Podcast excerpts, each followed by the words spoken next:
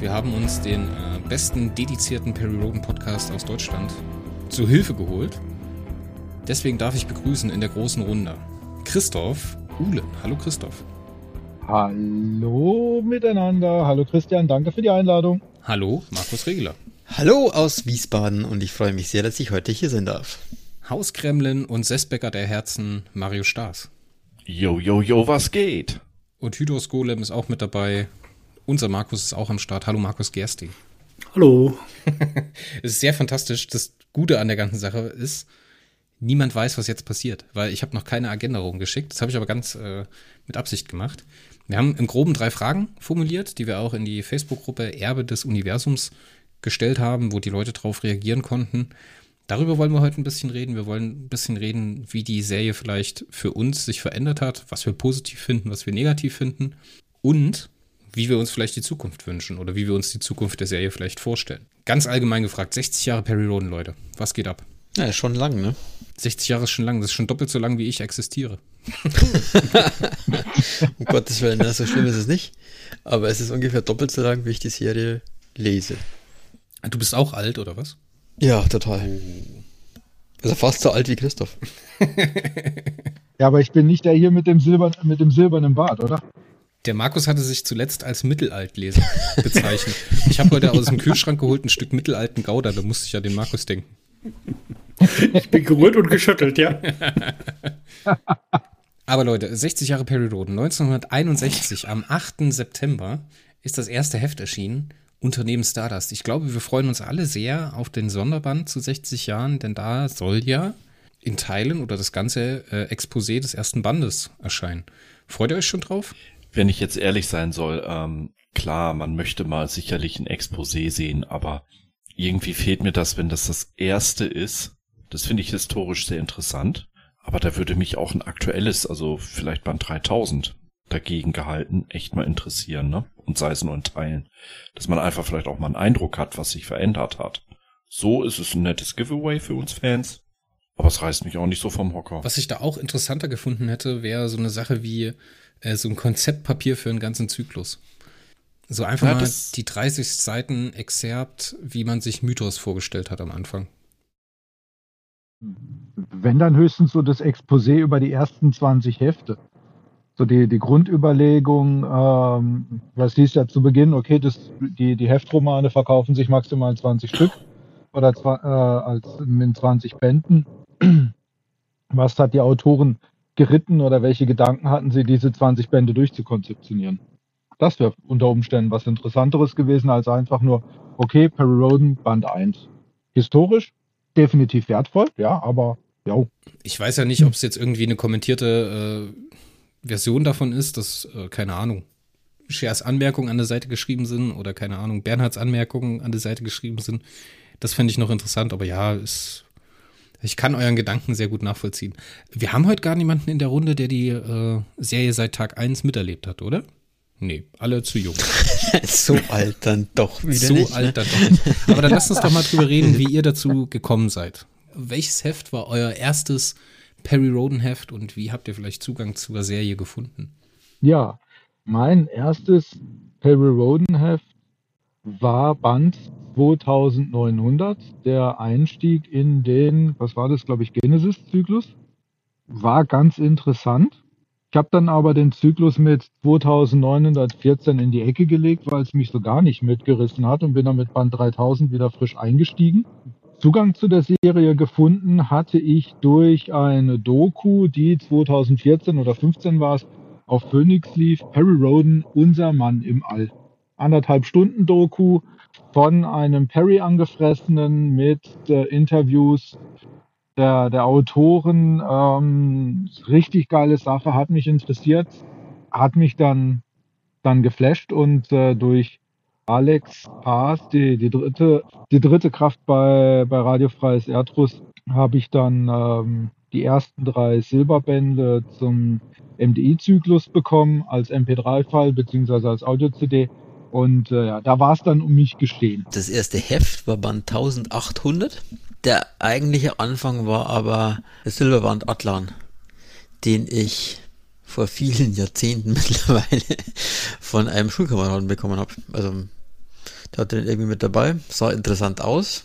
Und dann habe ich mir erstmal von ihm alle verfügbaren Silberbände ausgeliehen, die er so irgendwie hatte. Dann habe ich alles äh, weggelesen, was in der Stadtbücherei zu Ingolstadt äh, verfügbar war. Und irgendwann habe ich festgestellt, dass es diese Serie tatsächlich immer noch am Kiosk gibt. Und da kam dann gerade Band 1800 und mit dem ging es dann in der Erstauflage richtig los. Ja. Band 92, äh, 92, 94, Geheimmission Moluk. Äh, stand bei Papa im Schrank, dritte Auflage. Habe ich mit sechs gelesen, nichts verstanden. Fand ich aber geil.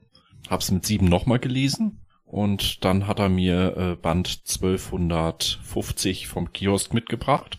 Habe ich noch weniger verstanden, fand ich trotzdem geil. Und hab's dann jede Woche gelesen.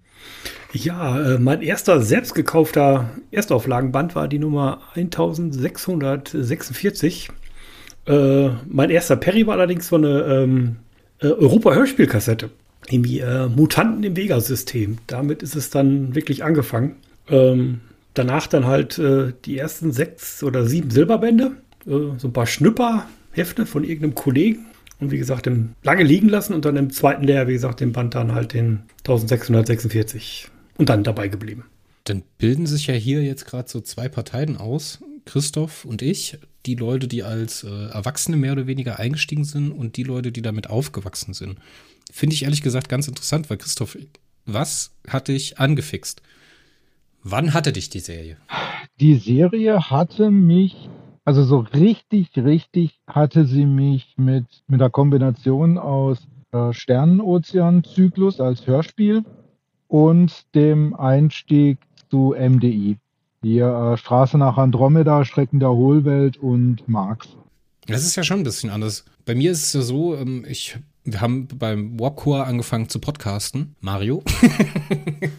ja, ich weiß immer noch nicht, warum ich da mich drauf eingelassen habe. Mami. Das Lustige ist, wir haben bei Warpcore angefangen zu podcasten und ich hatte die erste Folge aufgenommen mit äh, Marco und da hatten wir so ein bisschen über 2019 Science Fiction allgemein gesprochen. Und dann irgendwann hatte ich mich auf der Seite umgeschaut und wir hatten das ja damals so aufgeteilt in Ressorts, das heißt so diese großen Franchises, Star Trek, Star Wars und halt eben auch Perry Roden. Und Perry Roden kannte ich persönlich immer nur aus dem Buchhandel von den Silberbänden, die da in der Science-Fiction-Ecke gestanden sind. Das ist ja eigentlich mein, mein Revier dann immer in meinem Thalia oder meinem Hugendubel oder bei meinem Local Book Dealer gewesen. Ich habe aber nie mich rangetraut, so ein äh, Silberband mal in die Hand zu nehmen, weil die dann immer nur 100, Nummer 123 oder keine Ahnung, Nummer 78 hatten. Und ich habe es nie geschafft, über, über das Messer zu springen. Dass das eigentlich Heftromane sind, hat mir dann auch erst so richtig Mario nahegebracht. Nämlich, indem er mir die Nummer 74 gegeben hat, das Grauen. Dann irgendwie haben wir drüber geredet und dann hat mich das alles mega angefixt. Und das liegt auch mit Masse daran, dass ich mich halt mit Mario drüber unterhalten hat. Und dann haben wir angefangen, die äh, Mythos, äh, den ersten Dioversums-Block zu lesen.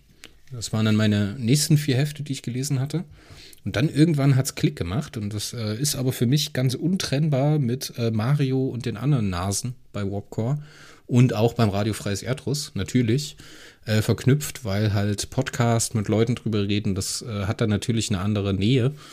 Und dadurch, dass es halt auch so organisiert ist, muss ich sagen, ist das ein Aspekt gewesen, aber die eigentliche Begeisterung ist für mich ganz ungreifbar, weil es sind auf, ein, auf der einen Seite die Autoren, die halt Geschichten erzählen. Ist, man muss ja immer sehen, die Exposé-Autoren wollen eine Geschichte erzählen und lassen sie von den Autoren erzählen. Und irgendwie dieses Mischmasch aus aktuellen Bezügen, einer übergreifenden Story, einem riesen Backkatalog an Informationen das hat so eine Faszination auf mich ausgeübt und äh, ja, heutzutage vergeht praktisch kein Tag, in dem ich nicht die Nase in irgendeinem Perry-Heft habe. Das ist ehrlich gesagt ganz fantastisch. Und auf der anderen Seite sind es die jungen Kids. Könnt ihr denn noch irgendwie einen Finger drauflegen, was für euch die Faszination ausgemacht hat? Ja, das war für mich damals eigentlich dadurch, dass ich es ja sehr, sehr früh angefangen habe, bevor ich zehn wurde, die Tatsache, dass ich echte Bücher, also Hefte las und meine Kumpels maximal, ähm, ja, äh, als ich eingeschult wurde, da konnten die ja noch nicht mal irgendwie ein Mickey Mouse oder so ein so ein so ein äh, Yokozuno und wie sie alle waren, die bei uns in der Bibliothek waren, lesen. Und ich habe da schon Mark Brandis und und so weiter äh, äh, verschlungen. Die hat mir unser Bibliothekar in der Hand gegeben und dann halt die Perrys, ne? Ähm, schöne Titelbilder, damals noch die Ära Bruck wie ich finde, aus seiner erwachseneren Phase, wo er wirklich sehr gute Werke geliefert hat. Und die haben mich alle angeguckt und das verstehst du? Gut, ich gebe zu, nicht ganz alles, aber ich fand's toll. Fake it till you make it. Übrigens fällt dir mal auf, dass ich hier in, der, in dieser Runde, ich bin der Altleser in der Runde. Zeig Ja, mir den bitte, Finger ne? auf ihm. Ja, kurz die Wiege! Sterb du Sau! Ja, und die größte Faszination war für mich seinerzeit dann eigentlich so der 1400er Zyklus, die Kantaro. Also ich meine, ich war damals, keine Ahnung, 12 oder 13 oder so, ne, die Größenordnung. Und hatte vorher, ich glaube, mein Einstieg so in der Science Fiction waren, waren die Star Wars Filme, die ich dann mit 10 oder 11 irgendwie zum ersten Mal gesehen habe. Und überhaupt Weltraum und Raumschiffe, das fand ich einfach mal grundsätzlich cool. Und ich glaube, jetzt mit diesen, mit diesen äh, jungen Teenager-Augen diese ersten Silberbände liest, dann ist das total großartig. Ne? Sowas hast du vorher noch nie irgendwie gelesen, vorher, also parallel oder davor war es irgendwie sowas wie drei Fragezeichen oder TKKG oder solche Sachen, was ich da gelesen habe. Ne? Und das war was völlig Neues. Und auf einmal geht's dann über das eigene Sonnensystem hinaus in andere Sonnensysteme und immer noch weiter und schließlich letztendlich, und ich glaube, das war dann so der erste richtig große Wow-Moment, den ich dann hatte, das war dann wirklich in der Tat der NDI-Zyklus, weil der ja, ich sage mal, die ganze Kulisse in räumlicher und zeitlicher Hinsicht nochmal komplett sprengt. Ne? Bis dahin war ja alles irgendwie so, ich sage es mal, im Wohnzimmer ne, innerhalb der Milchstraße angesiedelt. Ähm, vielleicht mal im Ruf-Universum, ja, aber prinzipiell alles irgendwie so in greifbarer Nähe ist, in Anführungszeichen. Und zeitlich war es irgendwie so, ja, so linear fortschreiten, ne? eine Geschichte an der anderen. Und plötzlich gab es dann eine ganz andere äh, Menschheitsgeschichte quasi auf negativen Zeitstrahl. Also das war, ich glaube, da hat es mich dann endgültig umgehauen, was das Ganze angeht. Und mittlerweile ist es ja, was die Fas- Faszination jetzt angeht, einfach dieses unglaublich große Universum, was es da gibt, ne? diese ganze Kosmologie, die dahinter steckt, diese ganze Pseudotechnik, das ist einfach unglaublich groß. Macht euch das eigentlich manchmal ein bisschen Angst? Also ich weiß ja nicht, ich glaube, Mario ist der Einzige, der so gut wie alles gelesen hat. Sonst haben wir niemanden, der alles kennt. Da ein, zwei Lücken habe ich. Das ist eine größere, ja. Also mich macht das auf der einen Seite wahnsinnig, dass ich praktisch nie den Zustand erreicht habe, die Serie fertig gelesen zu haben. Auf der anderen Seite ist es ein sehr beruhigendes Gefühl, immer noch mehr Lesefutter zu haben und wahllos irgendwas in die Hand nehmen zu können. Also Angst, Angst macht mir das nicht.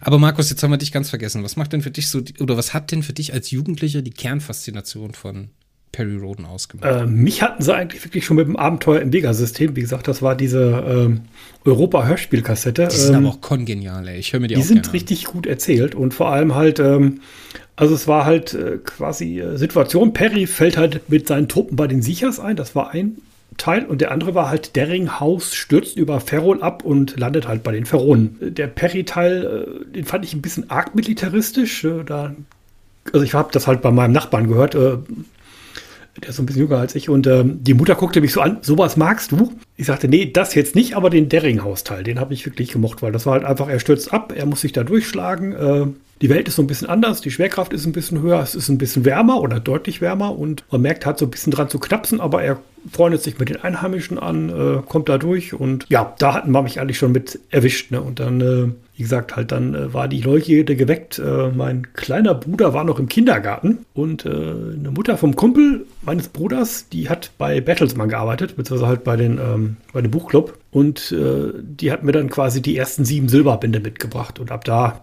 Boah, die Bertelsmann-Kataloge früher, ey. Boah. Ja. Ja, gibt's alle nicht mehr. War direkt halt bei uns in, beziehungsweise in Reda Wiedenbrück halt, ne, und äh, hat leider zugemacht. Aber Ja, aber die Bertelsmann-Kataloge waren toll. Da gab's endlich auch mal eine Frau oben ohne zu sehen, so in den 80ern. Das war noch so der Ersatz für den Otto-Katalog. Ich habe immer Quelle-Katalog geguckt. Der D&W hat ja keine Bücher verkauft. Ja, weil wir, weil wir es gerade von Bertelsmann hatten und weil Mario das vorhin angesprochen hat. Früher als Kind, wenn ich so, sowas als Kind in die Hände gekriegt hätte, wäre ich, glaube ich, drauf hängen geblieben. Das wäre ganz mies ausgegangen. Da wäre ich jetzt genauso drauf wie Mario. Also man, man, man muss hier mal eins sagen. Ähm, in den alten Perry Erstauflageheften der 800er und 900er Hefte, da hast du ja sogar ganz nackte Frauen drinne gehabt. Wow. So Werbebilder für gewisse Zeitschriften. Worauf ich eigentlich hinaus wollte, als ich Kind war oder Jugendlicher. Auch das kann jemanden zu Perry Roden führen. Sch Schüchternheit, Erröten. Bestellen Sie jetzt so und so gegen so und so viel Briefmarken bei Abteilung 3 in sowieso. Da hat man Star Trek und äh, Star Wars ja nicht unbedingt als Science Fiction wahrgenommen. Das waren halt Abenteuer im Weltall. Und ich skandiere oder schreibe ja immer meine eigene, meine eigene Legende fort, dass irgendwann hatte ich so ein Omnibus-Ausgabe äh, Ausgabe von äh, Mark Brandes. Und das waren ja immer so drei oder zwei Romane in einem Band. Drei. Ja, drei Stück, ne, waren das immer. Das waren bei mir ähm, Aufstand der Roboter, der vierte Band, also der vierte Roman. Und dann äh, die Abenteuer auf der Uranus, obwohl ich nicht weiß, ob es auch die Vollstrecker gewesen sein kann. Bei dem zweiten Abenteuer weiß ich nicht. Beim ersten bin ich mir mittlerweile ziemlich sicher. Und da habe ich so das erste Mal gerafft, so was Science Fiction ist. Und ich kannte dieses, was Perry Roden halt auch mit Zyklen macht, kannte ich aus den Mosaikheften. Kennt ihr die Mosaikhefte noch? Oh ja. Ich habe die geliebt. Abrafaxe, Digidax und so Kram. Fand ich immer wegen der Namen total scheiße, weil jetzt bitte niemand sich angegriffen fühlen, aber als ich Teenie war, ja, da hat sich ja die Mauer geöffnet. Ich war aus Westdeutschland, da kamen die da alle an mit Abrafaxe und Digidax. Das waren so seltsame Namen, dass man sich echt gefragt hat, das für ein Zeug? Auf jeden Fall kannte ich diese Veröffentlichungsform der Zyklen auch schon. Da ich jetzt äh, noch keinen richtigen Zyklus zu Ende gelesen habe, also ich habe jetzt die dritte Macht gelesen, ich bin jetzt gerade in Arkon drin, ich, wir lesen gerade zusammen Mythos für den Podcast, wir lesen den Chaotarchenzyklus für den Podcast, ähm, fällt es mir schwer, einen wirklich den besten Zyklus auszumachen. Habt ihr denn irgendwelche Lieblingszyklen, die euch ganz am Herzen liegen? Und wie einer sagt MDI. Bei mir ist es streng genommen kein Zyklus. Ich höre über Spotify die, die Silberbände nach. Da bin ich jetzt bei äh, Band 45, Todessatellit. Aber bis jetzt das einprägsamste und das rundeste und das geilste fand ich die Romane rund um Thomas Cardiff.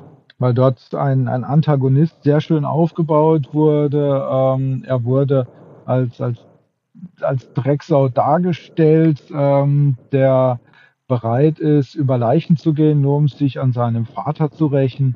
Und das hat mir richtig Freude gemacht, das zu hören, beziehungsweise mir das im, im Kopf vorzustellen. MDI halte ich für gnadenlos überschätzt. Geiler Einstieg, aber danach wirklich, ne.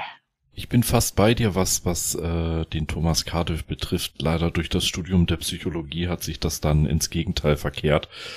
Aber äh, ich gönn's jedem, der den toll fand. Ernsthaft. War, war eine schöne Phase. Auch wenn es in der Realität so nicht funktionieren würde. Ist doch egal. Wir reden über Science Fiction, davon funktioniert das wenigste Eben. in der Realität.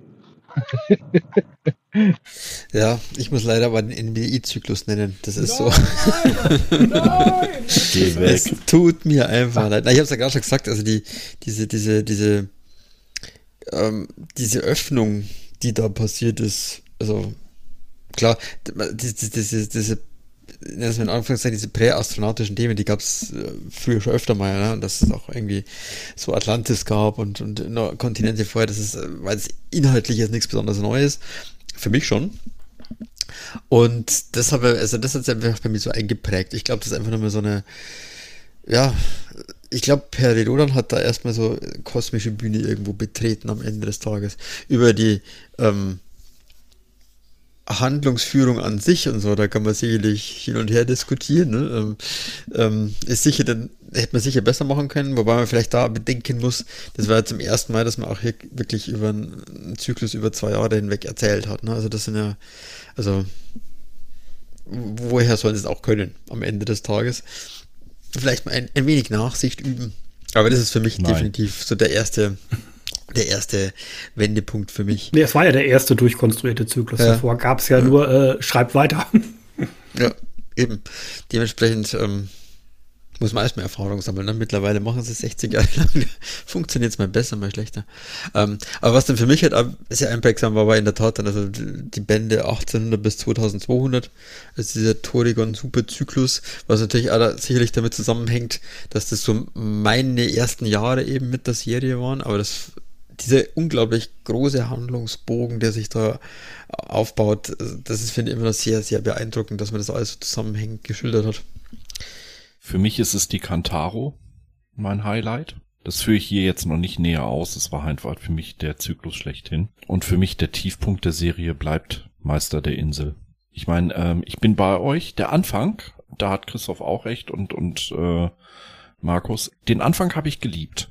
Aber ich habe halt leider schnell gemerkt, so ab den 20er Heften, dass sie keine einzige Idee zu Ende gedacht in ihren Auswirkungen haben oder zu Ende verfolgt haben das war einfach nur Stückwerk und das hat mich dann relativ schnell ähm, gelangweilt. Aber es ist schon interessant, dass dieser MDI-Zyklus bei vielen, egal ob sie damals damit eingestiegen sind oder ob sie später dazu gekommen sind, der hat doch etwas Einprägsames bei, bei allen hinterlassen. Egal ob das jetzt Markus, äh, Dr. Markus, deine Position ist, jawohl, das erste Mal richtig eine große Nummer aufgezogen, Kosmologie mit allem, was dazugehört, oder dann Mario unser beider Position, geiler Anfang, aber puh, nee, eigentlich ist er für uns jetzt komplett überbewertet. Es ist ja nicht bloß so, ne? Das ist ja eine Legende in der Serie. Es gibt an unterschiedlichsten Punkten Rückbesinnungen auf den MDI-Zyklus und jedes Mal, wenn Faktor X oder Faktor 2 oder Faktor 7 oder irgendjemand aus dem MDI-Thema reinkommt, ist das Fandom geht komplett Nüsse. So, das Ja. kriegt so eine auf. Da witzig, oder? Und total viele Autoren, die heute schreiben, ähm, das wird ja auch nicht immer in den Exposés stehen, diese Anspielung so. Die nehmen dann halt doch wieder Bezug darauf. Ja, wahrscheinlich Aber ich schon. Also, kann ja, aber nicht in sagen, 100% der Fälle. also wenn du, wenn du so ein bisschen die Autoren, ähm, ich verfolge ja nicht alle, siehst, die meisten rollen bei dem Wortmeister der Insel nur noch entnervt mit den Augen und oh Gott, geh weg mit dem. Können wir vielleicht mal irgendwie was anderes aus der Serie aufgreifen? Muss es immer dieses ausgelutschte Thema sein? Gut, die Erstleser aus der Zeit, die leben halt noch. Das war jetzt sehr böse. Aber du hast recht, ja. Das war echt Ja, böse. was heißt böse? Ja, dann guck doch einfach mal nach, wie viele neue Leser kommen wöchentlich dazu oder kommen monatlich dazu und wie viele steigen aus. Ja. So, oder wie viele lesen halt immer noch weiter. Also, mhm. Ich möchte es einfach mal ein bisschen entschärfen. Ich, ich habe mit dem, nee, ich habe mit dem Zyklus gar keine Probleme, um Gottes Willen. Ähm, er hatte seine Stärken, er hatte schöne Unterhaltung, das muss man einfach auch sagen. Wenn man nicht zu viel nachdenkt, ist es wie ein Michael Bay-Film, ne? Da darfst du auch nicht zu sehr nachdenken, dann funktioniert er auch. Und ich denke, diese, dieser hohe Stellenwert kommt nicht einfach nur davon, dass er für viele gut geschrieben war oder so, sondern einfach auch wie, wie, äh, Star Trek Zorn des Khan angeblich der tollste Star Trek Film von allen sein soll, was ich zum Beispiel auch nicht nachvollziehen kann. Aber irgendwie sagt am halt das Rande ganze des Fandom, Universums. ja, den, den auch nicht ganz, aber weißt du, Hey. jeder sagt dir, hier, das ist der Zyklus, das ist der beste der Serie und den musst du gut finden und dann finden es auch alle gut, weißt du, so ein bisschen die Weiß Schiene nicht. scheint mir mit reinzuspielen. also ich glaube schon, dass, dass es sehr einprägsam ist, mal grundsätzlich. Also, wenn du sagst, das für dich ist der Tiefpunkt, also wir können ja mal unsere Tiefpunkte der, der, der Serie mal aufs Tableau schmeißen. ähm, also, Da brauchst du gar nicht so weit in die Vergangenheit reichen, ja. Ja gut, der hat's fast geschafft. also bei mir ist es eher so die Richtung Altmutantenzyklus, kosmisches Schachspiel. Bitte was? Oh. Wo, äh, was ist da Besonderes dran? Ne? Da hat man all die Altmutanten nochmal rausgeholt, wenn man sie gebraucht hat. Im kosmischen Schachspiel. Das ist doch, das ist für mich Banane, ehrlich gesagt. Oh, der Markt der Gehirne, äh, ich fand zwar Alter, der mag der Gehirne. schon sehr skurril. ja, skurril, ja. Das muss ja jetzt nicht, Ja, also das, ist- das, das sind Dinge, mit denen konnte ich nicht so viel anfangen. Schlicht. Ja, so Lieblingszyklus ist auch immer schwierig, finde ich. Also äh, ich habe mir da eine ganze Reihe von Kandidaten aufgeschrieben. Angefangen mit der dritten Macht selbst. Also das war so der, der Zyklus, mit dem es eigentlich, oder nachher konstruierte Zyklus, mit dem es eigentlich losging. Das war halt, äh, es war halt richtig Hardcore, richtig Ingenieurs-SF, die wirklich, ähm, wirklich, was man wirklich als Hard-FS bezeichnen würde, bis zu dem Moment, wo sie halt das Raumschiff der Akoniden finden. Das, ähm, Also man's das- ungefähr auf Seite 50. Äh, ja, aber äh, wie gesagt, es geht ja noch so weiter. Ne? Im Prinzip, äh, ja. Ja, aber im Prinzip, es fängt halt so an, es geht aber auch so weiter. Im Prinzip so halt die äh, Aufbau der dritten Macht, das war ja jetzt nicht äh, so übertrieben. Äh, Im Prinzip, du hast halt irgendwelche Mittel, du machst das Beste raus.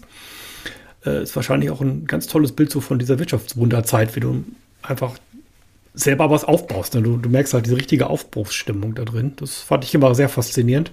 Den Punkt will ich aber gerade mal aufgreifen, weil viele Dinge oder gerade auch wie ich reingestartet bin, habe ich immer gehört, Perry Roden ist Hard Science Fiction. Perry Roden ist äh, Meterware. Also du musst wissen, wie groß die Kugel ist, wie groß das Innenvolumen ist. Das ist alles beschrieben. Und dann bin ich ja reingestartet mit den ersten 19 Bänden und habe dann schon so gesagt, okay, wenn du jetzt einen Star Trek-Roman gerade aus der Hand gelegt hast und danach Perry Roden liest, dann merkst du das.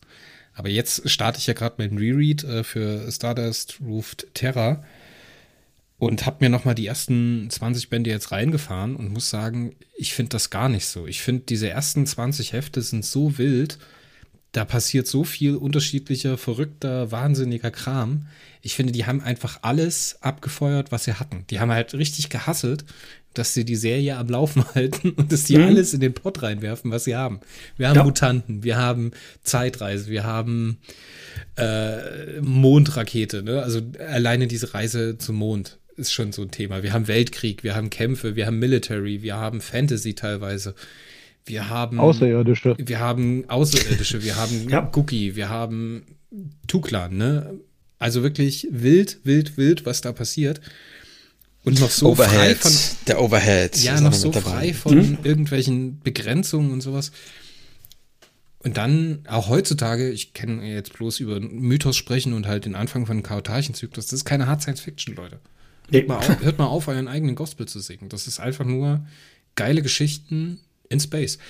Gutes Beispiel ist jetzt vor kurzem, habe ich gelesen, ähm, die, oh Gott, welche Nummer ist das? Der Mondmörder von Kai Hirt mit dem Jean Lessing, mit dem Kommissar. Oh, schönes Den fand ich so geil und die Leute haben sich ja so ergeifert. Ich hatte ja auch äh, dem Kai Hirt darüber getwittert, dass ich es richtig cool fand und da hat er gesagt, ja, die äh, ist total zwiegespalten, das Feedback für den Roman. Aber es ist Krimi in Space. Ich meine, wie cool ist das? Ich könnte in dieser Film-Noir-Stimmung, hat das sofort so für mich gehabt. So eine Mischung aus äh, UC Adler-Olsen-Romanen, also so Krimi-Romanen aus Skandinavien oder keine Ahnung, Stieg Larsen-Stimmung war da mit dabei. Ich fand das richtig, richtig toll.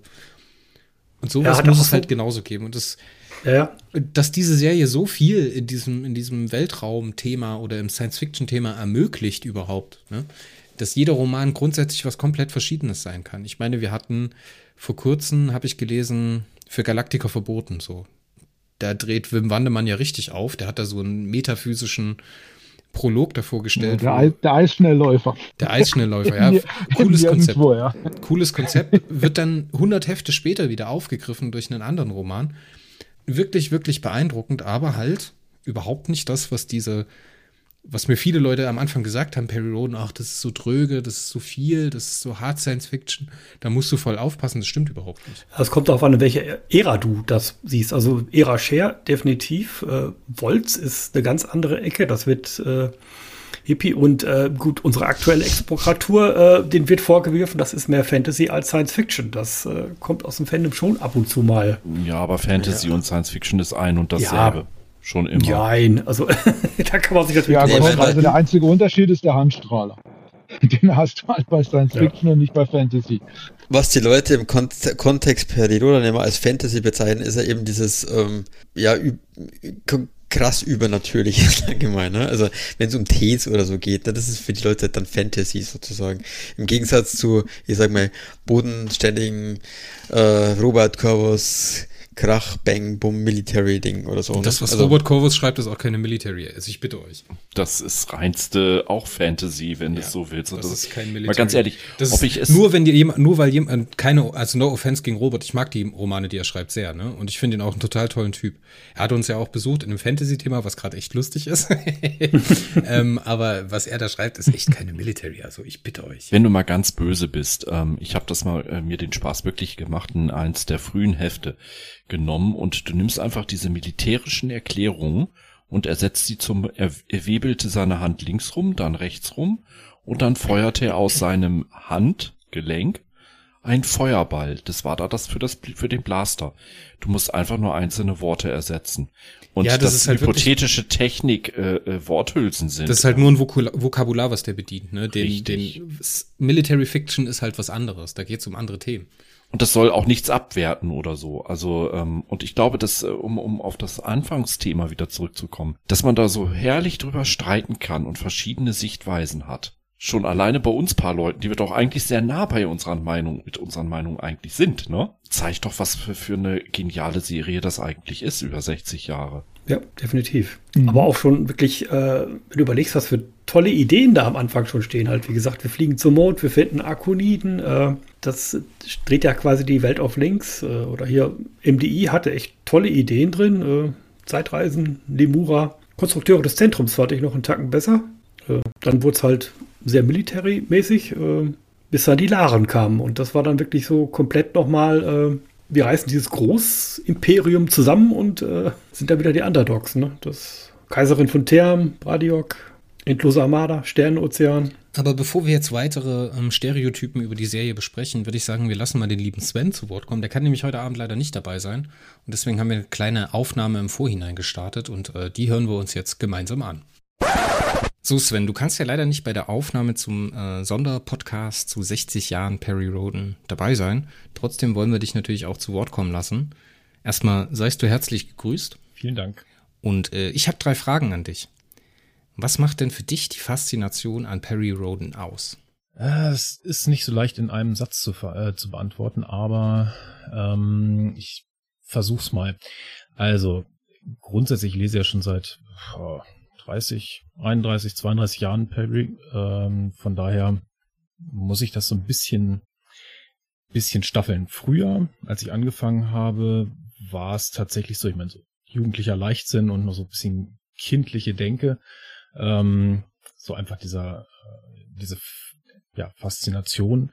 Was könnte uns tatsächlich irgendwie draußen erwarten, auch wenn es natürlich Science Fiction ist, ähm, und auch damals schon war, das war mir auch bewusst, aber so die, das Abschweifen der Gedanken in die Möglichkeit, äh, dass da draußen mehr ist. Ne? Also so, wir sind nicht alleine und was könnte uns irgendwo in der Galaxis erwarten, was könnte uns im Universum erwarten. Das glaube ich auch so ein bisschen das, was äh, viele dann dazu verleitet, Star Trek und sowas zu gucken oder Star Wars oder keine Ahnung. Ähm, und bei Perry war das für mich so ähnlich. Dazu kam damals ähm, aber auch noch, dass es einfach so ein bisschen vererbt war. Ne? Also mein Onkel äh, und mein Vater haben Perry gelesen und ja, irgendwie bin ich dann da halt auch zugekommen. Ähm, und Weltraum, Sterne, ähm, das Universum als allgemeines, das hat mich schon als kleines Kind irgendwie interessiert und da war dann der Sprung zu Perry Roden nicht mehr so groß und ja, das ähm, hat dazu geführt, dass ich seit inzwischen über 30 Jahren diese Serie verfolge. Mit ab und zu mal einer Pause, aber immer dabei geblieben.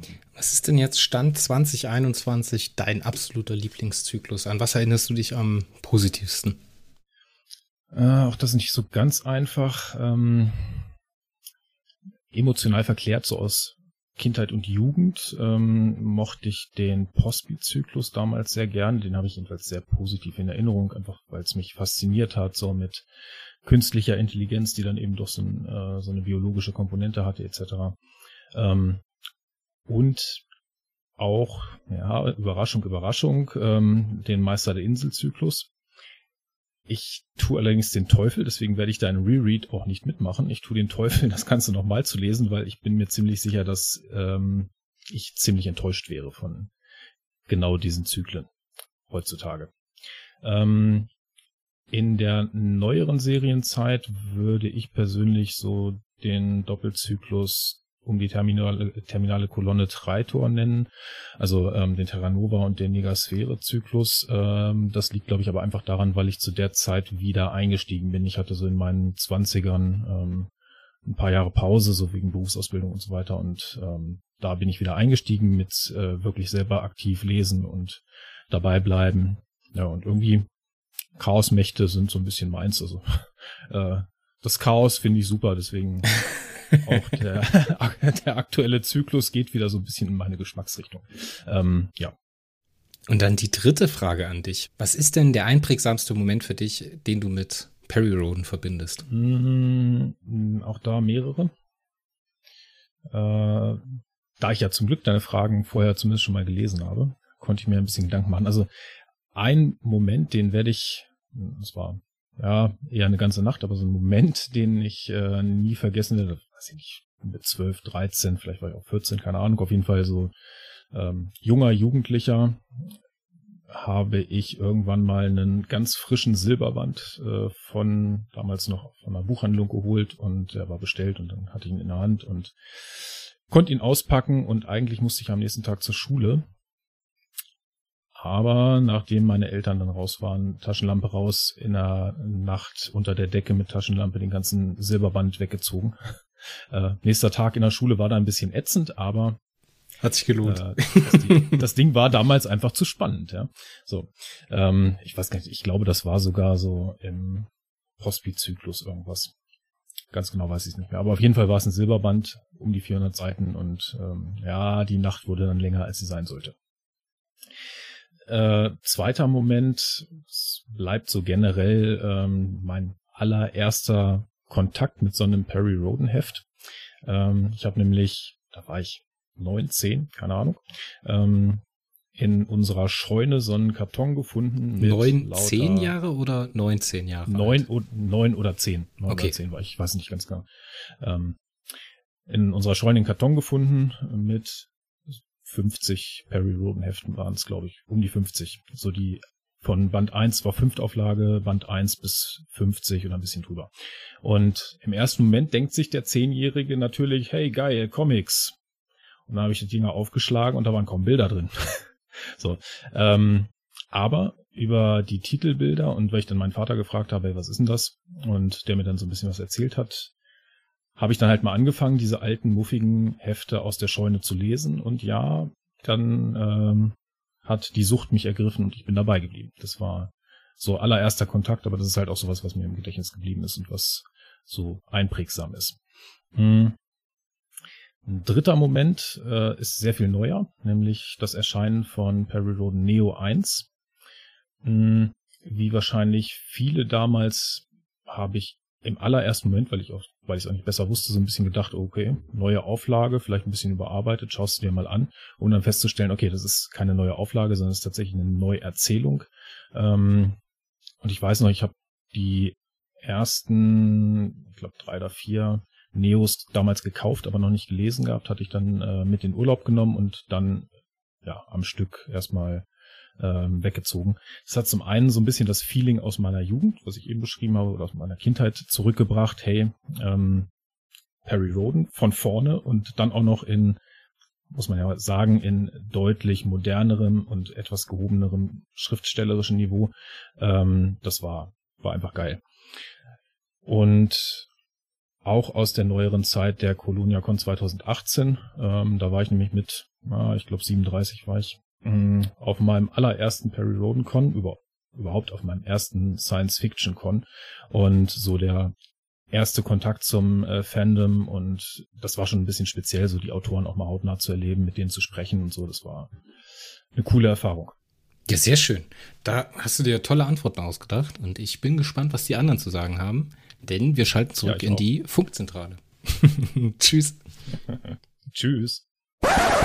So, dann würde ich sagen, habt ihr noch irgendwas zu Svens Punkten zu sagen? Wollt ihr da noch anknüpfen oder sollen wir weitermachen? Ja, ich glaube, Terminale Kolonne Treitor. Äh, also ich hatte mir eine ganze Reihe von Zyklen aufgeschrieben. Ich denke, das würde ich so unterschreiben. Das war, glaube ich, insgesamt ich der rundeste. Nicht. Nee. Das ist wurscht. Ich fand äh, ehrlich gesagt den Zyklus von Band 1000 bis 1099 sehr toll mit den Ideen. Das hatte super esoterisches Feeling. Traitor war nicht ganz meins, wo ich jetzt wirklich sehr, sehr viel Liebe investiert habe, aber das liegt an einem einzigen Heft, ist äh, der Abschluss des Tradom-Zyklus. Und das Heft habe ich, glaube ich, zehnmal an einem Tag damals gelesen. Das war, als rauskam, wie diese Vampire da überhaupt entstanden sind mit Sim November. Hm. Das war so ein Hammer, so eine Überraschung, da hat echt keiner mit gerechnet. Und da muss ich mich echt immer noch vor Robert Feldhoff verbeugen. Äh, mit dem Heft hat er da einen Kniff reingebracht, der war einfach wow. Dann lasst uns doch jetzt mal über Stereotypen der Perry Roden-Reihe sprechen. Was gibt's denn für Vorurteile, mit denen ihr euch konfrontiert seht, wenn ihr jemandem erzählt, dass ihr Perry Roden gerne lest? Was, das gibt's noch? Was sagt eure Frau dazu? Die sagt nichts mehr, die guckt mir noch skeptisch. Soll ich jetzt direkt mal. Ach, ich hab den Mut. Ich, ich stehe ja eh dafür im, im äh, Kreuzfeuer. Warum ich eigentlich manchmal so gegen gewisse Typen Altleser, nicht alle, gegen gewissen Typus so unheimlich bin und schieße. Es dürfte ja Podcast-Hörern, die uns öfters hören, schon aufgefallen sein. Egal mit wem ich rede, äh, so eine scheiß Nazi-Lektüre liest du. Das war das häufigste Vorurteil, was mir in meinem ganzen Leben immer wieder begegnet ist. Ich glaube, da wirkt das Monitor oder Panorama war das, ne? Monitor, glaube ich, ja. Ja, der Monitorbericht war in Teilen allerdings gar nicht so weit von, von der Realität entfernt. Ähm, ich habe es ja immer wieder in dem Podcast bei uns auch gesagt, die frühen Hefte waren nicht rechts, da war auch keine rechtsradikale Aussage drinne, bis auf vielleicht mal einzelne Sätze, die ein bisschen blöd waren. Aber sie haben halt sehr viel rechtes Zeugs und, und Kropfzeugs, wenn ich diese Leser mal so bezeichnen darf, angezogen. Ja, also du hast nicht, äh, du kannst nicht sagen, wer Perry liest, ist rechts, aber du kannst halt sagen, dass diese Military-Phase doch einen gewissen Klientel sehr stark angesprochen hat.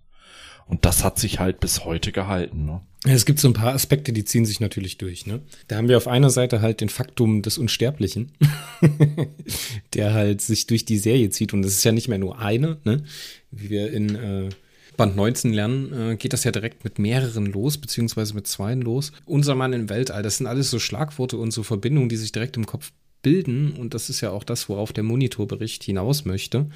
Und diese Suche der Jugend nach dem starken Mann, das schwingt natürlich da immer mit. Ne? Und wenn man halt diese Designentscheidung trifft, dass man einen Hauptcharakter hat, der halt erstens unsterblich ist und sich über die ganze Serie hinwegzieht, muss man sich dem stellen, ob man das möchte oder nicht. Ja, dann hast du natürlich auch so geschickte ähm, Formulierungen wie Solaris Imperium und Großadministrator und so weiter auch noch drin. Und noch dazu ein Großadministrator, der über Jahrhunderte hinweg immer wieder gewählt wird. Ne? Klar, kann man sich dann entsprechende ähm, sagen wir, ein, ein rechtes Konzept da rein konstruieren am Ende des Tages. Aber wenn du mal genauer anguckst, lässt sich das einfach aber enthalten. Das ist einfach ja, Quark. Das, das, ist Quark, das ist richtig. Das Problem ist halt, dass man so ein paar Sachen hat. Wir hatten damals die Diskussion zu Band 19 mit Perry und seiner Macht über die Unsterblichkeit der Menschen. So, was das bedeutet und was das für Implikationen nach sich zieht. Dann läuft man natürlich hinterher, dass man halt sagt, okay, das ist eine Serie der Popkultur. Ne? Die wollten halt Auflage machen, die wollten unterhalten, ja. Und dann macht man sowas wie Neo. und in Neo reparieren sie das in äh, dem Staffelfinale von Staffel 3 ja sehr gut. Diesen, mhm. diesen Fehler, den man in 19 macht. Finde ich sehr schön. Ich weiß noch nicht, wie die Geschichte ausgeht. Ich habe noch nicht weitergelesen, ehrlich gesagt. Aber ja, wenn man das reinlesen möchte, ist das da und das lässt sich auch nicht wegdiskutieren. Da gibt es auch keinen Punkt und Komma dran. Diese Vorurteile sind teilweise echt berechtigt. Gleichzeitig muss man aber halt auch sagen, dass sie eine sehr positive Zukunftsvision zeichnet. Und halt der schmale Fakt, dass man sehr darauf achtet, äh, nicht zu viele englische Vokabeln in, in die Hefte reinzubringen. Deswegen hat das immer so einen Schlag wie der Großadministrator oder das Solare Imperium oder sonst was.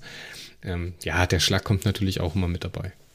Also ich möchte vielleicht auch nochmal klarstellen, ähm, wenn ich das so aus unserer Facebook-Gruppe sehe, ähm, wenn eine Bewerbung für die Gruppe anfängt mit Ich bin Altleser seit 1961 Heft 1. Zwei von drei dieser Leser sind in Ordnung. Alles gut. Aber dann ist da halt einer von, von ein Drittel, kann man sagen, so ganz knapp Pi mal Daumen, hat dann halt äh, klar erkennbar blau-braune Parteien und so weiter im Profil und Sprüche, wo man dann einfach sagen muss, Alter, du hast Perry Roden und die Aussage dahinter eigentlich gar nicht gelesen und nicht verstanden. Ja, und das ist dieses Drittel, was uns einfach einen schlechten Ruf gibt. Und das hat mich ähm, jetzt fast 40 Jahre so begleitet. Und man hört es halt heute noch, ne, von Leuten, die nie ein Heft in der Hand gehabt haben. Ähm, das hat sich auf die Kinder weiter ver vererbt im Endeffekt. Finde ich schade. Also das kann ich jetzt so nicht bestätigen. Ähm, ich, bei mir ist es eher so dieses andere Extrem. Ähm, jetzt nicht, dass, äh, wenn ich sage, ich lese Perry Roden, dass dann kommt, ah ja, dieser pazifistische Held und äh, etc. Nee, sondern ich kriege dann eher große Fragezeichen. Perry was? Das ist völlig aus dem... Popkulturell spielt das heutzutage kaum noch eine Rolle. Nee, äh, definitiv nicht. Die Leute haben es vielleicht mal irgendwo an einem Bahnhofskiosk oder so gesehen. Aber so, hä, was ist das? Was soll das sein? Und da muss ich dann sagen, das ist dann für mich einer der einer der, äh, der besten Erklärungen, die ich für mich gefunden habe, um Leuten zu er Leuten nahezubringen, was ist Perry Roden und das ist für mich eigentlich auch das, was die Serie ausmacht. Es ist eine wunderschöne Utopie der Menschheit oder der zukünftigen Menschheit. Mhm. Sowohl pazifistisch als auch natürlich mal die ein oder andere Schlägerei mit oder ohne Waffen. Ähm, aber für mich ist es so genau das, was Perry Roden ausmacht. Wunderschöne Utopie der zukünftigen Menschheit. Also mir geht es im Endeffekt ähnlich. Also diesen, diesen, diesen Vorwurf, dass es irgendwie so, so eine Nazi-Serie ist, den habe ich eigentlich, ich komme in den Sinn, wenn ich jemals gehört habe. Ne? Vielmehr ist es in der Tat so, dass, dass immer wieder, ja, ähm, ja stimmt, mein Vater hat das früher auch gelesen. Oder cool, die Serie gibt es immer noch. Ich kenne das von früher. Mhm. Also eher so diese, dieses, ja, man hat schon mal gehört, ne? Man weiß, dass es irgendwie gibt. Man hat es aber nicht auf dem Schirm so richtig. Ähm, und die, die Resonanz ist eigentlich eher so positiv. Also ein anderes Klischee ist natürlich auch, ähm, wenn erzählt, ich lese Peri Rodan, äh, liest doch mal was ordentliches. Das ist so, ähm, oh, ja. also doch, ja, in meiner Peer-Gruppe halt, das war, äh, also natürlich viel äh, amerikanisches F, viel Fantasy halt und dann war Perry so, äh, das ist ja bloß Heftchenformat, also das, ähm, ja. das schwankt schon so ein bisschen mit, also äh, ja, stimmt, das ist richtig. Hunger oder Gespenstergeschichten. Ja, aber gut, lies halt irgendwie, äh, weiß ich nicht, hier Dune oder ähm, Herr der Ringe oder ja. Hamilton zur Not. Ähm, da kleine Anekdote. Also für mich war das absolute Highlight eines der vielen Highlights, die 1935 Gesang der Stille Andreas Eschbach. Der hatte zu der Zeit ja schon durchaus einen Namen durch das Jesus-Video. Und wenn mir dann Leute kamen mit, äh, du liest ja Heftromane, hier, lies mal der Gesang der Stille und danach reden wir nochmal. Und danach waren die alle ruhig.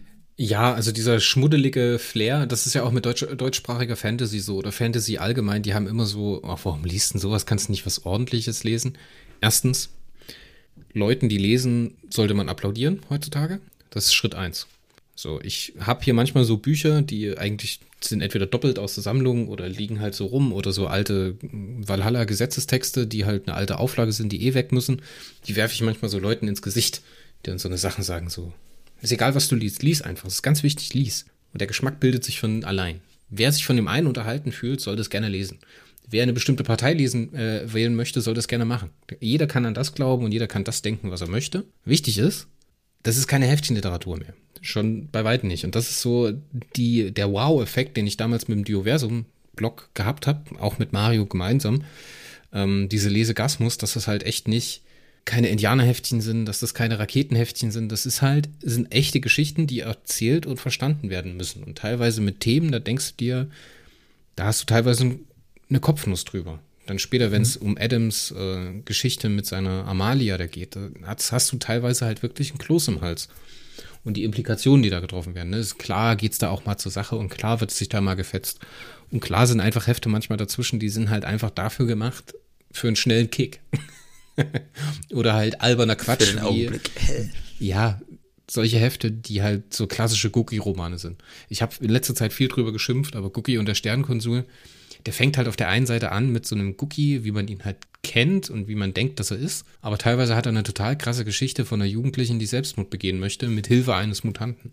So, mhm, Pass mal, bis du Thatcher A. Heine und Dalai McCrawley kennenlernst. Ja, aber das ist echt böser Humor.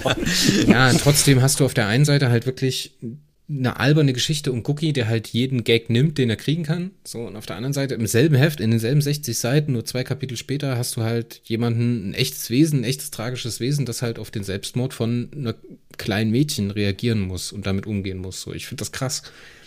Also dieser, dieser Ruf, den Perry Roden der anlastet, den finde ich echt nicht berechtigt. Und den finde ich auch teilweise in den frühen Heften nicht berechtigt. Ja, nee, das ist lange vorbei. Absolut nicht. Als ich ja äh, die Silberbände nachgehört habe, das war glaube ich, ähm, M87. Das war definitiv nach äh, Meister der Insel. Da gibt es eine Szene oder ein Heft, heißt Planet läuft Amok, als sich der Planet gegen die Terraner wehrt, die äh, dort auf dem Planeten landen, um dort dann Wasser zu, zu stehlen und die, die Lebensmittel. Und ähm, ich fand es damals, als ich es gehört habe, extremst visionär. Gerade wenn man jetzt mal guckt, wie die jetzige Menschheit oder die jetzige Zivilisation mit dem, Plane mit dem Planeten umgehen Ähm, ich habe mir den Roman auch gekauft. Ja, ich habe ihn auf meiner Subliste, aber finde es einfach genial. Und das Heft ist mittlerweile, glaube ich, 55 Jahre alt oder so. Hm. Ja, oder nimm schon den, den ersten Moment, wo Perry in der Wüste steht und sagt, äh, nachdem ich jetzt die Akoniden getroffen habe, das macht keinen Sinn, dass wir uns hier im Kalten Krieg versuchen, gegenseitig selbst zu vernichten und äh, ja. nimmt sich halt sein Hoheitszeichen und sein Rangzeichen ab. Ne? Das ist so, ich bin ja, jetzt nur noch Mensch. Ihr könnt mich alle mal. Ja. Ja, das musst du, musst du aber auch erstmal machen. Ne? Ich meine, wir reden von ja. 1961. Ja. Die, äh, der Kalte Krieg ist am Pumpen, steht kurz davor, ein heißer zu werden. Ähm, das, das Verlagswesen in Deutschland ist noch durchsetzt durch äh, klassisches Establishment, nenne ich es jetzt mal. Und da stellen sich Daten und Share hin und erzählen so eine Geschichte. So, nein, wollen wir nicht. Wir wollen nicht in diesem Krieg untergehen. Und das ist ja ein Statement an sich. Ne? Die mhm. Menschheit will halt überleben.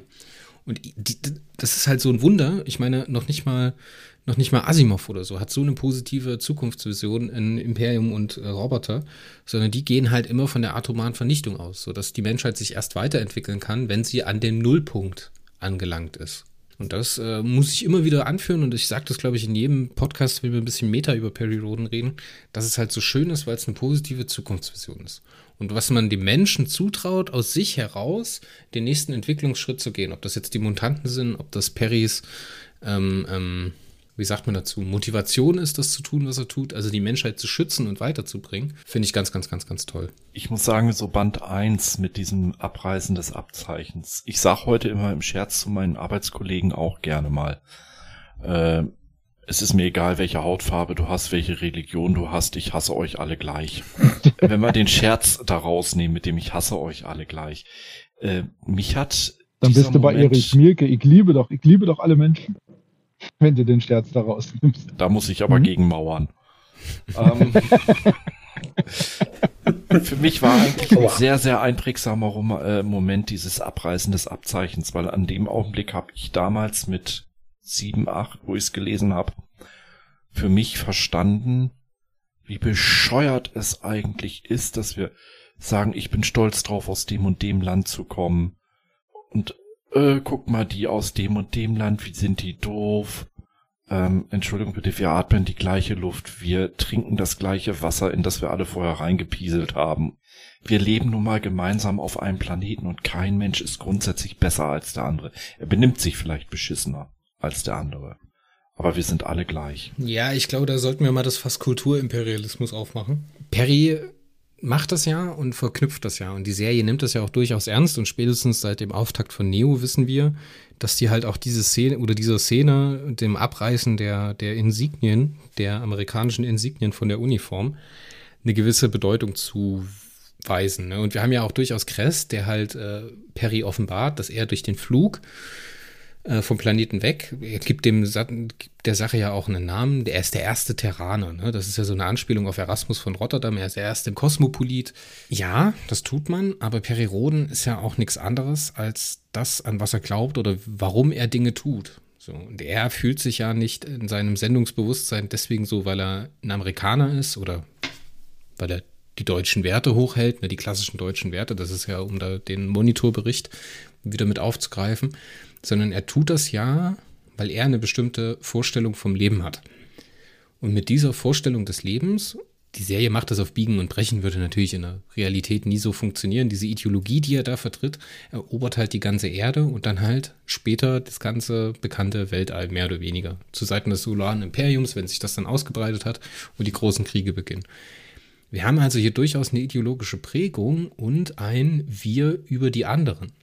Denn auch die Serie fängt an mit einer Abgrenzung nach außen. Und das ist halt der nächste Knackpunkt, die nächste, der nächste Bruch danach, nach diesem humanistischen Idee, die gesamte Menschheit, alles zusammen, wir brechen auf und schützen uns selbst. Ja, warum schützt man sich?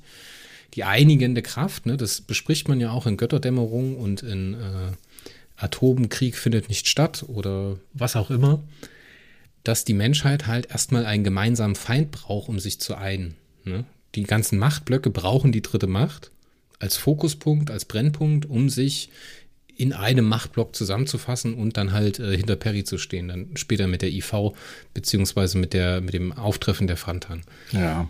Macht man, ja, aber diese Einigung, dieses der Welt funktioniert nur durch eine Abgrenzung nach außen. Und das ist halt was ganz Klassisches und das sollte man der Serie auch heute noch äh, sehr vorwerfen. Und wenn man dann sieht, wie das äh, heutzutage in der Serie funktioniert mit äh, der Liga Freier Galactica, finde ich das ehrlich gesagt viel ambivalenter, viel schöner, dass es halt auch Gegenpositionen gibt, so, dass es Strömungen gibt, dass äh, Bull sich auch äh, legitimieren muss und dass man das spürt, dass er sich legitimieren muss, ne?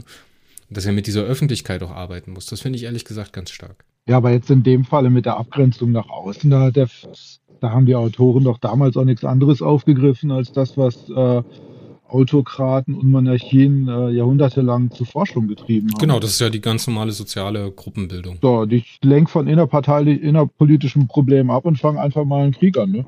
Genau, so, so. hat sich die deutschen Staaten seit jeher gegründet. ja, auch die Franzosen waren da ganz stark drin. ja, ich glaube, das ist ein generelles Effekt eigentlich im Prinzip, äh, sobald du keinen, also Menschen brauchen anscheinend immer was, woran sie sich reiben können.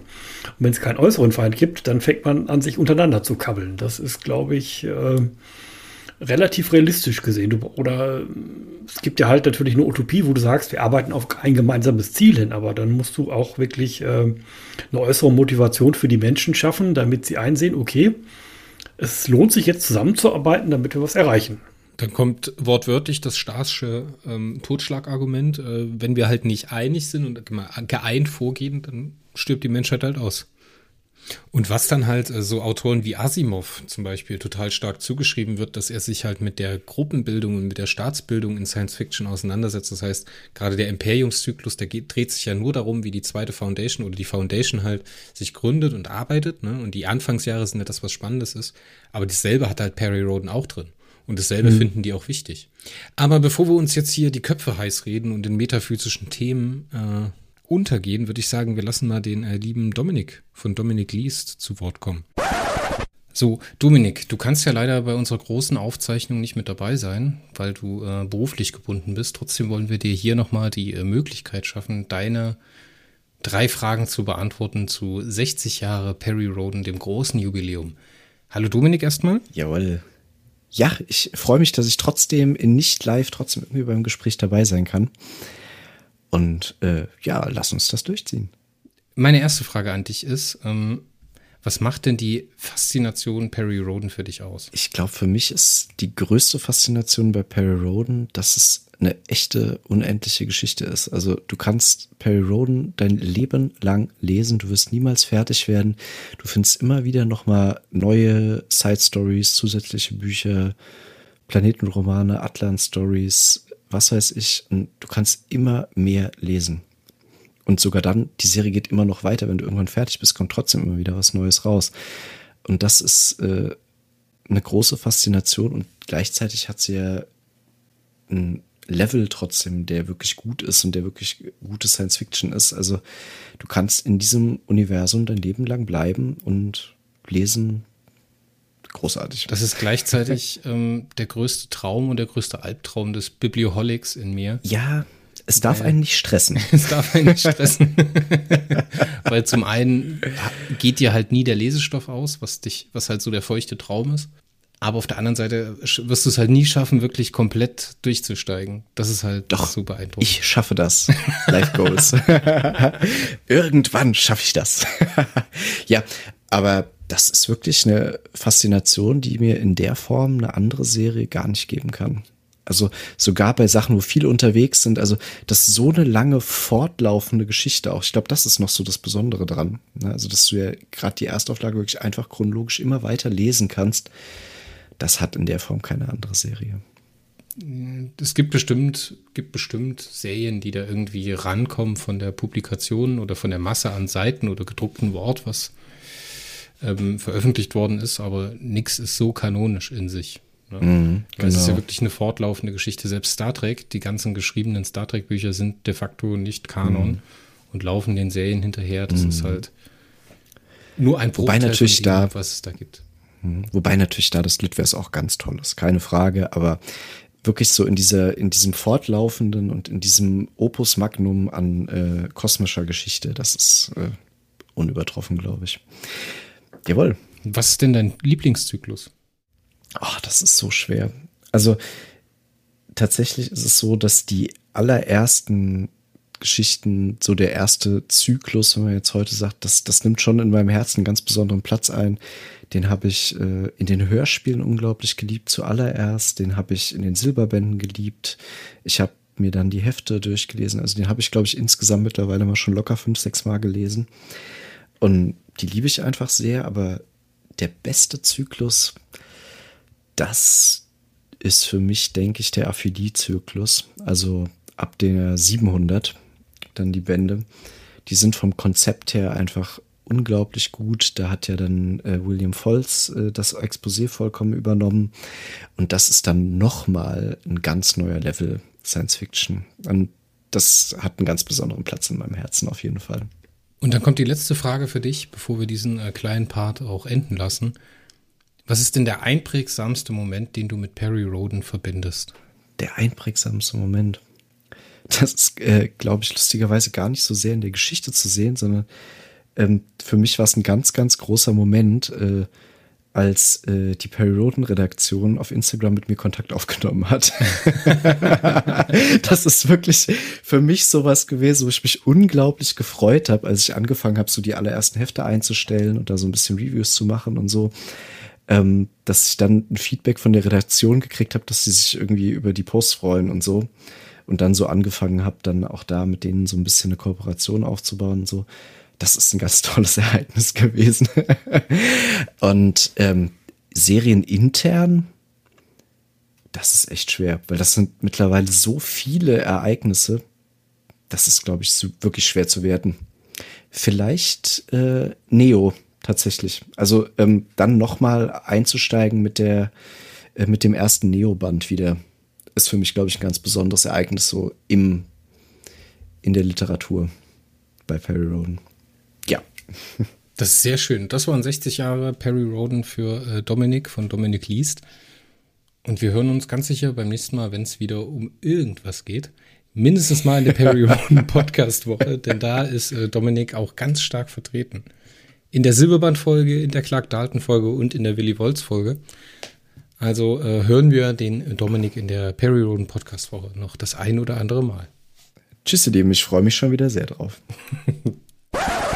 Und Mats zurück.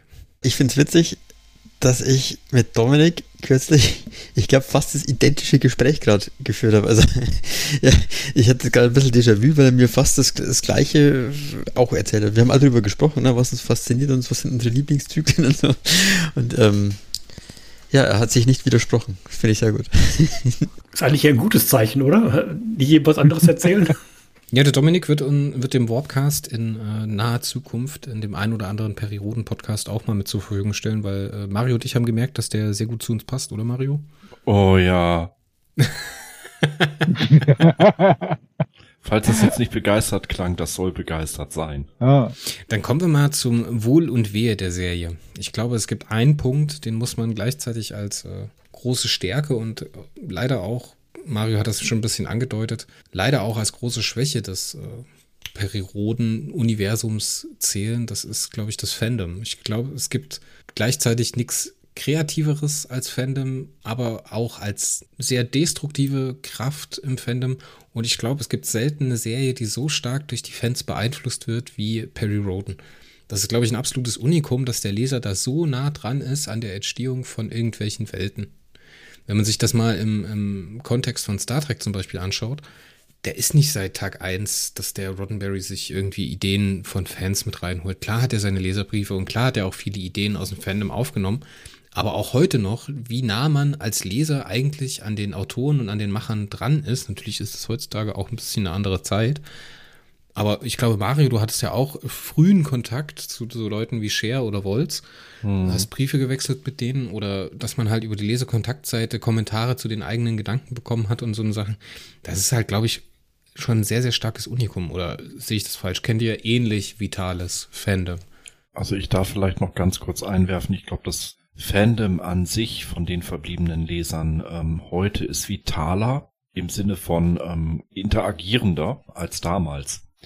Es sind weniger Leute, aber dadurch, dass die heutigen Autoren fast alle selber als Fans mal gestartet sind, hast du heute eigentlich das Phänomen, dass äh, Perry Roden, die aktuelle Erstauflage, quasi schon Fanfiction ist. Auf eine gewisse Weise. Wenn man es mal genau betrachtet. Ja, in gewisser Weise ist das richtig, ja. Das stimmt.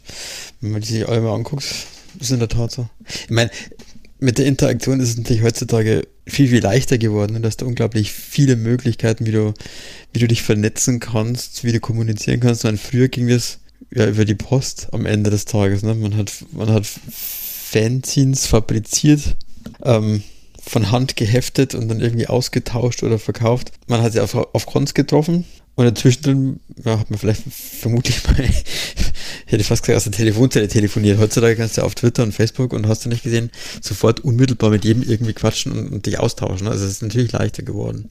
Du hast eine, eine viel höhere Taktung beim Informationsaustausch. Ja. ja. Und auch eine viel breitere Streuung. Ist sowohl positiv als auch negativ zu sehen. Ne? So hier, ich erinnere an 3072, der Ilt muss sterben. Das war früher aber auch schon so. Ich glaube, wenn man sich so, so alte Berichte anhört, äh, die haben sich auch äh, geschlägert über bestimmte Hefte oder äh, untereinander gekabbelt. Das gab es, glaube ich, immer schon. Also, äh ja, aber du konntest den Stuss nicht in die Breite treten. Das ist entweder im ja. eigenen Fanclub gelandet Maximal ist es noch in einen Nachbar, in einem befreundeten Fanclub getragen worden, aber das war's dann. Das ist nie, äh, denke ich, auf irgendeiner LKS äh, in der Form äh, breitgetreten worden, wie es jetzt dir mit der 3072 passiert ist, indem einfach dann die Leute nur das Vorwort gelesen haben, dann gleich hier äh, vorher frei, ungefiltert und ungefragt ihren äh, ihre zwei Cent zum Besten gegeben haben und ähm, damit dann auch eine viel größere eine viel größere äh, Anzahl Rezipienten erreichen konnten. Hm. Ja gut, also ist, man kann natürlich jetzt Facebook oder Twitter halt schlecht filtern. Ne? Das ist die LKS, die geht natürlich durch die Redaktion, das ist klar. Also äh, denke, da hast du dann schon recht, dass es einfach viel schneller und viel äh, sogar verstärkt halt rauskommt. Ne? Aber ja. es war ja dann auch äh, fast so schnell wieder vorbei, wie es sich aufgebauscht hat. Ne? Das, äh ja, nachdem man ganz schnell eingedämmt hat ne, am Ende des Tages. Ja. Also wenn du auf dieses konkrete Beispiel anspielst. Aber ich glaube, ähm, ich glaube, so die Kritik, die gab es damals auch schon, ne? also vor 20, 30 Jahren. Also wenn man sich so Klaus Fricks eigene Berichte anguckt, das, was Olaf Bill ab und zu mal so berichtet, oder was der für Geschichten erzählt, ähm, also der hat teilweise mit den Autoren ähm, auch telefoniert, ne, um halt mhm. irgendwie ähm, neue Infos zu kriegen und dann in seinem Fanzine da irgendwie zu verarbeiten. Und ähm, wenn er dann mal zu kritisch war, dann hat man nicht mit ihm telefoniert. Äh, Gab es Liebesentzug. genau, so ungefähr. Ne? Also ich, ich, ich glaube, diese, diese, diese, diese Fan-Nähe, ich glaube, die, die kommt auch ein Stück weit daher, dass einfach Clark Dalton damals schon, ich meine, er als Gründer des Science-Fiction-Clubs Deutschland, er, er, er war Science-Fiction-Fan ne, und hat sich ja darum bemüht, da entsprechende Strukturen aufzubauen. Also ich, und die LKS im Endeffekt dann eingeführt, ne? Ähm, ja. damit eben gerade dieses, dieses, dieses Medium auch hast, um dich da irgendwie zu Wort zu melden und dich auszutauschen. Also ich glaube, das liegt schon ein Stück weit in der DNA der ganzen Geschichte drin. Aber heutzutage ist es einfach nochmal auf einem ganz anderen Level möglich.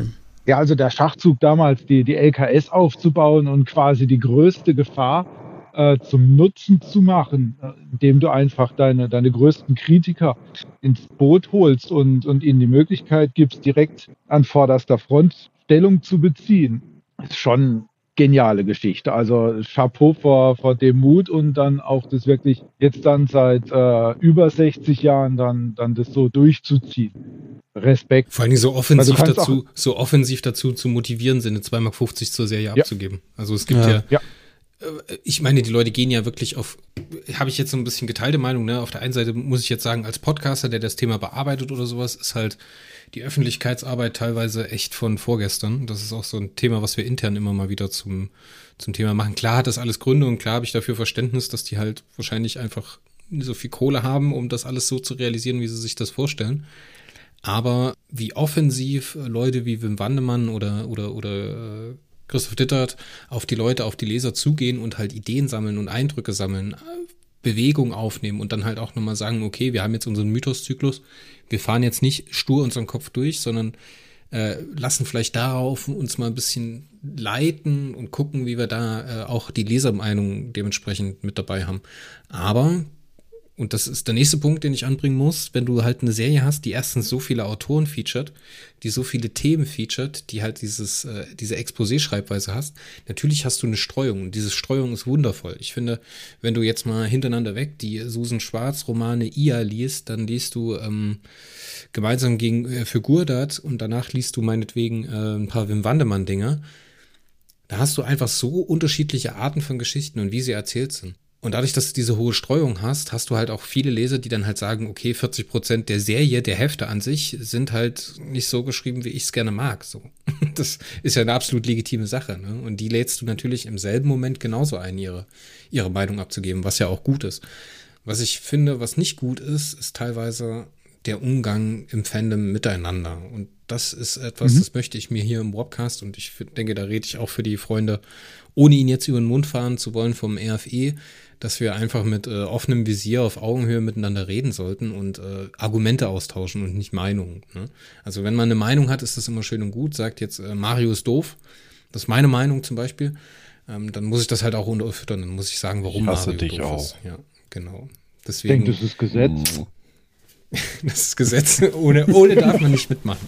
Nee, und das ist, das ist so eine Sache, das möchte ich hier nochmal unterstreichen, um das einfach so ein bisschen als Message nach außen zu tragen und hoffentlich im Fandom gehört zu werden, dass man einfach, bevor man Enter drückt bei Facebook und den Kommentar absetzt oder die Mail abschickt, einfach nochmal kurz drüber nachdenkt, Mensch, habe ich jetzt wirklich äh, meine Meinung argumentativ unterfüttert? Ist es dem anderen möglich, meine Meinung nachzuvollziehen mit dem, was ich geschrieben habe, oder eben nicht? Und wenn man das nicht zu tun hat, dann ist es halt schwierig. Ich finde die Leute erstaunlich, die halt äh, die Serie kommentieren und die Hefte kommentieren, ähm, ohne sie zu lesen. Und äh, lieber Hörer, lieber Hörer, ich könnt ihr mal ganz kurz, ich muss hier ganz kurz mit dem Hörer, okay? Liebe Zuhörer, liebe Zuhörerinnen, wenn ihr so, solche Leute seid, wenn ihr eine Serie kommentiert, schlecht macht oder halt kritisiert für etwas, was sie tut oder nicht tut, ohne die Hefte zu lesen, dann macht diesen Podcast aus und löscht unseren Podcast-Feed. Ich möchte nicht, dass ihr zuhört. Ich möchte das nicht. Das ist ganz wichtig. Dieser Podcast ist nicht für euch, gehen Sie bitte weiter. Das war mir auch ein bitteres Anliegen. Ja, ganz ehrlich, ganz ehrlich. Red mal mit irgendjemandem über Leute, die Meinung haben, ne? Leute, die Meinung über, keine Ahnung, irgendwelche Videospiele haben, die sagen, das ist suchtfördernd und das ist das und das ist das und das ist der Untergang des Abendlandes und dann gehst du hin und sagst, pass mal auf, hast du mal äh, das und das gelesen? Hast du mal Peri Roden gelesen oder hast du mal ein Videospiel in den letzten 30 Jahren gespielt? Und dann sagen Nein. die Leute, oh, die Killer, Killerspieldebatte ja, aus den 90ern. Sagen, ja, uh. man kann ja seine, man kann ja gerne seine Meinung haben, ist ja alles in Ordnung, aber dann sollte man sich auch mit dem Thema auseinandersetzen. Du würdest ja auch nicht zu jemandem hingehen und mit ihm über Goethes Faust diskutieren, wenn er das Buch nicht gelesen hat. So, auf die Idee würdest du ja niemals kommen. Ja, das war perisch sperrig, ne? Ja. Außer du willst dich darüber aufregen, dass er es nicht gelesen hat. Dann kannst du das gerne machen. Ich finde es zum Teil auch schade, wenn, wenn, ich meine, klar, eine, eine Meinung ist in Ordnung, ja. Und wenn jemand sagt, ich fand das Heft einfach 4 minus, okay, ähm, nur das ist nicht wirklich hilfreich. Ähm, ich finde, wenn wir Kritik üben, ähm, man mag sie jetzt teilen oder nicht, die Kritik, die Chris und ich üben. Ihr könnt auch total anderer Meinung sein. Aber wenn ihr Kritik übt an den Autoren und dem Werk, dann versucht es auch ein bisschen, das und das war gut, das und das hat mir nicht gefallen, weil, war einfach nur ein 4 Minus dahin rotzen, sorry. Nö. Ja, da gab es ein tolles Video vom Robert Corbus drüber. Ähm, Kritik ist natürlich auch ein, ein, Recht, also auch eine Errungenschaft unserer Zivilisation, dass halt jeder sagen darf, wie er es jetzt fand oder nicht. Also äh, ist natürlich schön, wenn es konstruktive Kritik ist, also wirklich zu sagen halt, okay, das hat mir nicht gefallen, weil oder das fand ich gut, weil. Klar, das stimmt schon, ja. Ich meine, das ist ja der Idealfall, dass man so kritisiert am Ende des Tages. Ähm, und ich weiß nicht genau, ob man es da nicht äh, also was muss jetzt vom Fan verlangen, damit er was, damit er was sagen darf? Ja, ne? also natürlich darf jeder sagen, das, das war ein Kackroman, der mir nicht gefallen, einfach schon also vom ganzen Thema her und so. Ne? Ähm, das kann ja passen. Ne? Ja, natürlich, natürlich, da kochen die Emotionen über und alles, ne? Und ich glaube nicht, die meisten Leser, die beschäftigen sich ja möglicherweise nicht ganz so ausführlich mit, mit, den, mit den Heften, wie wir das möglicherweise tun. Ne? Die dürfen aber auch sagen, ob es ihnen gefallen hat oder nicht. Also am Ende des Tages möchte jetzt nicht alle über einen Kamm scheren alle sagen, ja, ihr müsst aber euch eine halbe Stunde lang drüber auslassen, wieso und weshalb, warum. Ja, das nicht, aber ich, ich denke, wenn ich äh, Kritik übe mit der Intention auf ähm, das Produkt Perirodan mit meiner kleinen Stimme ein bisschen einzuwirken. Und das tut Kritik ja. Ne?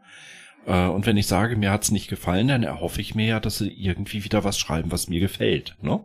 Wenn ich da was erreichen will, dann muss ich in einen Dialog treten. Ansonsten muss ich halt einfach sagen, okay, dann gebe ich das Statement ab, es wird zur Kenntnis genommen, aber ich habe nichts dazu beigetragen, etwas zu verändern oder zu verbessern. Und das war die Frage, ob du da wirklich da was beiträgst, weil du wirst für jeden einzelnen Roman wirst du Leute haben, die es aus Gründen, also echten Gründen gut finden und es wird welche geben, die es mit gleichmaßen berechtigten Gründen schlecht finden. Ich will mal ein bisschen Bogen schlagen. Viele Autoren sagen oder haben gesagt oder lassen durchblicken, dass sie halt mehr oder weniger für den Redakteur schreiben. So, weil der weiß, was für die Serie gut ist.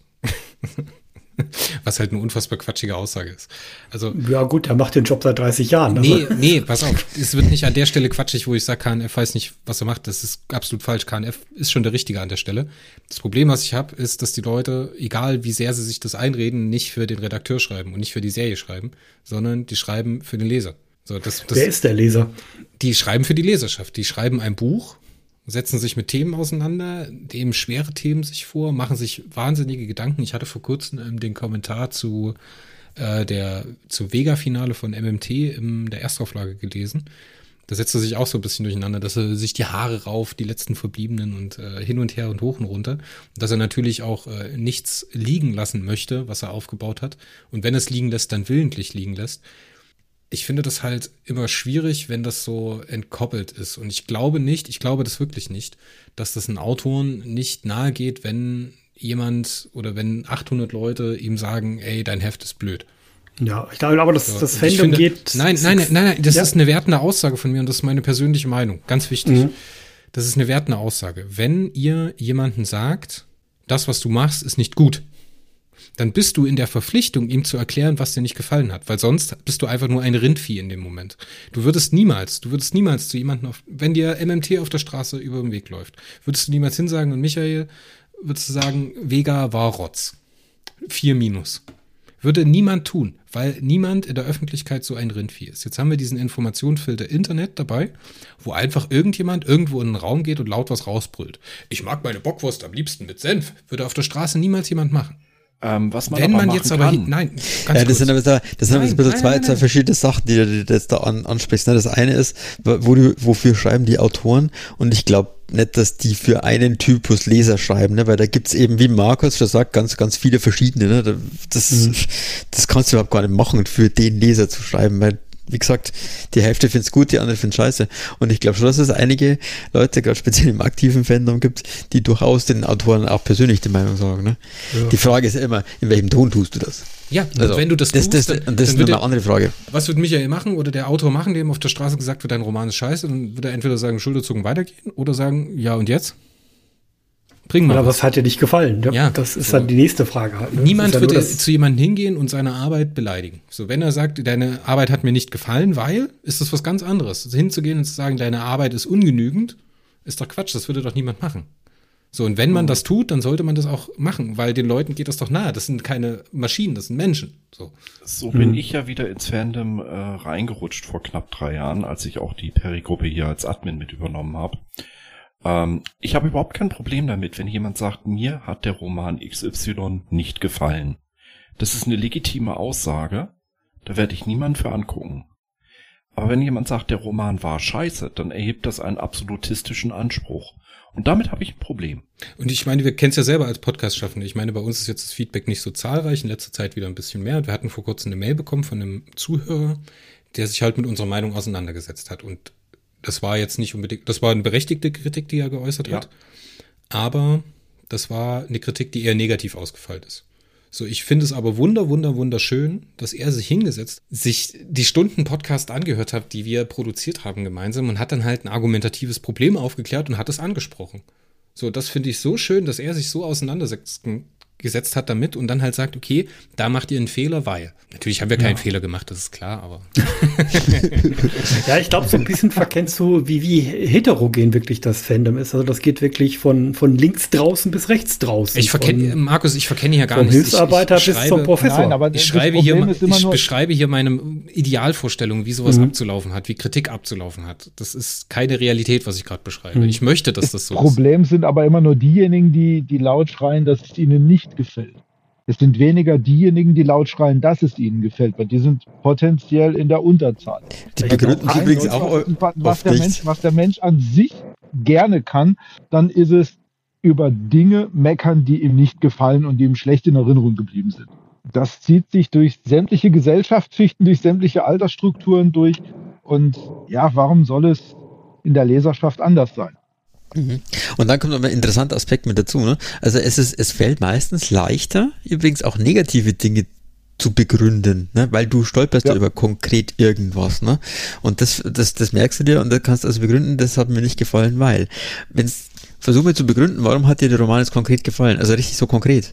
Das ist meistens nicht ganz so leicht. Also natürlich fallen dir dann ja. irgendwelche Dinge ein, wenn du darüber nachdenkst, aber es ist nicht so ins Gesicht klatschend quasi. Aber da wir jetzt relativ negativ über die Serie gesprochen haben oder viele negative Aspekte aufgetragen haben, habe ich noch eine Frage, die ich nicht auf Facebook gestellt habe, die ich die anderen ja auch nicht gestellt habe. Was ist denn für euch eine positive Entwicklung in eurem Leben, einen positiven Aspekt in eurem Leben, den ihr direkt in Bezug auf Perry Roden nehmt? Habe ich ja schon gesagt, ähm, mit dem Abreißen der Fahne, dass ich damals schon als Kind gelernt habe, es ist scheißegal, wer du bist, wo du herkommst. Jeder hat die Chance bei mir, sich als netter Mensch zu erweisen. Ich werde dich nicht vorher verurteilen aufgrund dessen, was du bist, sondern nur aufgrund deiner Handlung. Ja, aber so der erste Moment, der wirklich, äh, also ähnlich wie Mario halt wirklich äh, Charakter oder äh, fördernd oder äh, bestimmt, weißt du, dieser Moment, äh, äh, Perry hat ja im Prinzip am Anfang die Situation, wem übergebe ich jetzt den Akoliten? Und er sagt, ich kann sie wieder meinen Amerikaner mein Heimatland geben, was natürlich äh, eigentlich äh, der Standard gewesen wäre. Oder äh, ich mache dies, ich mache jenes. Und äh, im Prinzip hat er quasi den Arm ausgefahren, den Tisch leer geputzt einmal und gesagt, okay, was haben wir für Fakten, was mache ich, was sind meine Optionen und äh, einfach dann rational nochmal äh, alles neu zu bewerten. Das fand ich äh, also so ein einsteiner Moment für mich eigentlich. Ich habe sehr gute Freunde dadurch gewonnen, durch die Serie jetzt nicht so dieser Aha-Moment in der Serie selbst, die mein Leben geprägt hat, sondern ich habe sehr gute Freunde da, dadurch gewonnen. Durch Lesen der Serie und durch Knüpfen von Kontakten. Yay. Das ist auch was, was ich aufgreifen möchte, weil ich glaube, der Periroden-Fan, der sich so gerade bei Warpcore oder beim RFE tummelt, der macht sich halt gerne Gedanken über die Sachen, die er liest. Und das ist halt was, das finde ich schön und das finde ich inspirierend und die Gespräche darüber finde ich inspirierend. Und wenn ich den Jungs beim RFE zuhöre, kriege ich nochmal einen anderen Blickwinkel auf etwas, auf das ich vielleicht einen ganz anderen Blickwinkel habe. Und das finde ich ehrlich gesagt schön, dass man sowas gemeinsam diskutieren kann. Und genauso das Fandom an sich, das hat so eine kreative Power. Ich meine, wie viele Leute gibt es, die irgendwelche 3D-Models machen, die Grafiken erstellen, die Risszeichnungen machen, die Informationen sammeln, die die Peripedia schreiben. Da ist so viel Power und Energie drin. Und wenn man die wirklich so ein bisschen in eine Richtung lenkt, wo sie sagt, okay, wir machen was Konstruktives. Wir feiern eine Serie, die 60 Jahre besteht ne? und die wir mehr oder weniger täglich konsumieren. In der einen oder anderen Art und Weise und meinetwegen auch als Podcast. Ich habe gerade überlegt, ob es vielleicht zu groß ist, was ich jetzt eigentlich sagen will, aber ein Stück weit hat die Serie, also mein Leben. Für den Warpcast ist nichts zu groß. ein Stück weit hat die, also die, die, die, die Serie tatsächlich, also mein komplettes Leben auch beeinflusst. Also der Umstand, dass ich Physik studiert habe, ähm, ist sehr stark mit Perero dann verknüpft. Ne? Also das ist, äh, ähm, auch wenn meine Vorstellung eines Physikers damals vielleicht etwas naiv war, wie ich dann so nach ein, zwei Semestern schmerzvoll feststellen musste, ähm, das geht gar nicht so schnell mit diesen Erkenntnissen, da einmal schnell kurz nachgedacht und ein neues äh, äh, sechsdimensionales äh, Hyperraumodell entworfen oder so. Ne? Ähm, aber Fakt ist, ich habe hab deswegen Physik studiert, sicherlich auch mit beeinflusst. Ähm, und auch mein weiterer Werdegang bis jetzt hierher, wo ich jetzt gerade sitze, ist, fußt darauf. Ne? Also das lässt sich so zurückverfolgen am Ende des Tages. Und auch Christophs Aspekt, den möchte ich damit mit, ähm, mit aufgreifen. Also mein Einstieg ins Fandom ist auch von 2018 ungefähr. Das kann ich den Rührungsmoment auspacken, als ich da auf dem Garchenkon 2018 vor Robert Corbus äh, stand. Stand. Kniete. Nein, nicht Kniete. Stand und plötzlich Mar Markus Gersting neben mir Oh. nicht kniete, sondern stand und so, ne? Und dann Du hast mich Ja. hinten angefallen. ähm, nicht, es ist nicht so, wie sich jetzt anhört, ne? Aber ähm, ich meine, das war dann so der, der, der Kulminationspunkt, wo, wo dann, wo dann dass die, diese, dieser, dieser Stammtisch in Ostwestfalen halt kam, einfach sich einfach der, der, der Anreiz da war, sich weiter mit dem Fandom mal zu beschäftigen, was eben auch zu tollen Bekanntschaften und Freundschaften geführt hat. Und Das ist definitiv so. So, dann kommen wir zum letzten Strukturpunkt, den ich hier habe auf meiner Liste. Was ist denn für euch der einprägsamste Moment in Perry Roden mit Handlungsbezug? Also nicht so Meta, wie wir gerade eben gesprochen haben, sondern aus der Handlung, der euch am besten im Kopf geblieben ist. Ja, ich glaube, die Szene hier, Perry steht in der Wüste Gobi und nimmt sich halt seine Hoheitszeichen ab. Das ist äh, also wirklich ein ganz starker Moment. Es gibt so viele. also, also ich sage jetzt mal, der erste, der mir so immer einfällt, ist der als, äh, also wieder MDI, ne, als die, die Crest 50.000 Jahre in der Vergangenheit zurück in die Milchstraße kommt und Atlan plötzlich genau weiß, wo Lemuria ist, weil er checkt, dass das die Erde ist. Und das ist einfach der Moment, wo, wo wirklich diese ganze Menschheitsgeschichte, diese vergangene aufpoppt. Also der, der war sehr einprägsam. Was ich auch noch sehr ähm, einprägsam fand, war bei mir der Band 2800, weil ich da wieder eingestiegen bin in die Serie nach einiger Pause. Und das war so dieses Gefühl von wieder, wieder heimkommen. Ne? Also das war, es hat sich sofort wieder so, so bekannt und so dieses eigene Wohnzimmer angefühlt. Das war auch sehr schön. Für mich unser namensgebender Roman. Eigentlich sogar, ja doch, unser namensgebender Roman. Band 2030, Radiofreies Erdrus von Robert Feldhoff. Und zwar die Rede, die Perry zur Amtseinführung von Tim, ähm, nee, Kim Ta äh, Tasmaenel ähm, hält. Indem er einfach sagt, das habe ich auch bei uns auf der Homepage dann so als, als eine der Dinge, die für mich Perry ausmachen, gleich welcher Zorn in euch brennen mag. Bedenkt, dass die Arkoniden einmal unsere Freunde waren. Nicht das Volk hat sich geändert, nur seine Führung. Erinnert euch an die etrusische Geschichte, in der es ebenfalls furchtbare Diktaturen gegeben hat. Die Gegenwart ist eine Momentaufnahme. Kämpfen wir für die Zukunft und vergessen wir nicht, woher wir kamen. Und dann noch zusätzlich äh, der Terraner Band 1000 in Gänze. So dieser, dieser Einstieg in die kosmische Hanse. Jetzt hat äh, der etrusische Pirat doch geschafft, mich zu torpedieren. Jetzt hat er natürlich einen Roman ausgewählt, der einen Real-Life-Bezug hat, gerade in sein persönliches Leben. Radiofreies Erdlos. Jetzt hat er es doch geschafft. Ja, Alex, Alex, ist, Alex ist nicht da, also von daher, irgendeinen muss ich torpedieren. Ja, sehr schön. Heft 137, Sturm auf die Galaxis. Ähm, erinnert mich, wird mich immer erinnern, wenn ich es lese, an einen Skiurlaub in Gerdos in Österreich. 1935, Der Gesang der Stille von Eschbach. Nie habe ich eine Hauptfigur so schnell lieben gelernt wie dort Reginald Bull. Das war nach vielen Jahrzehnten sein stärkster Auftritt.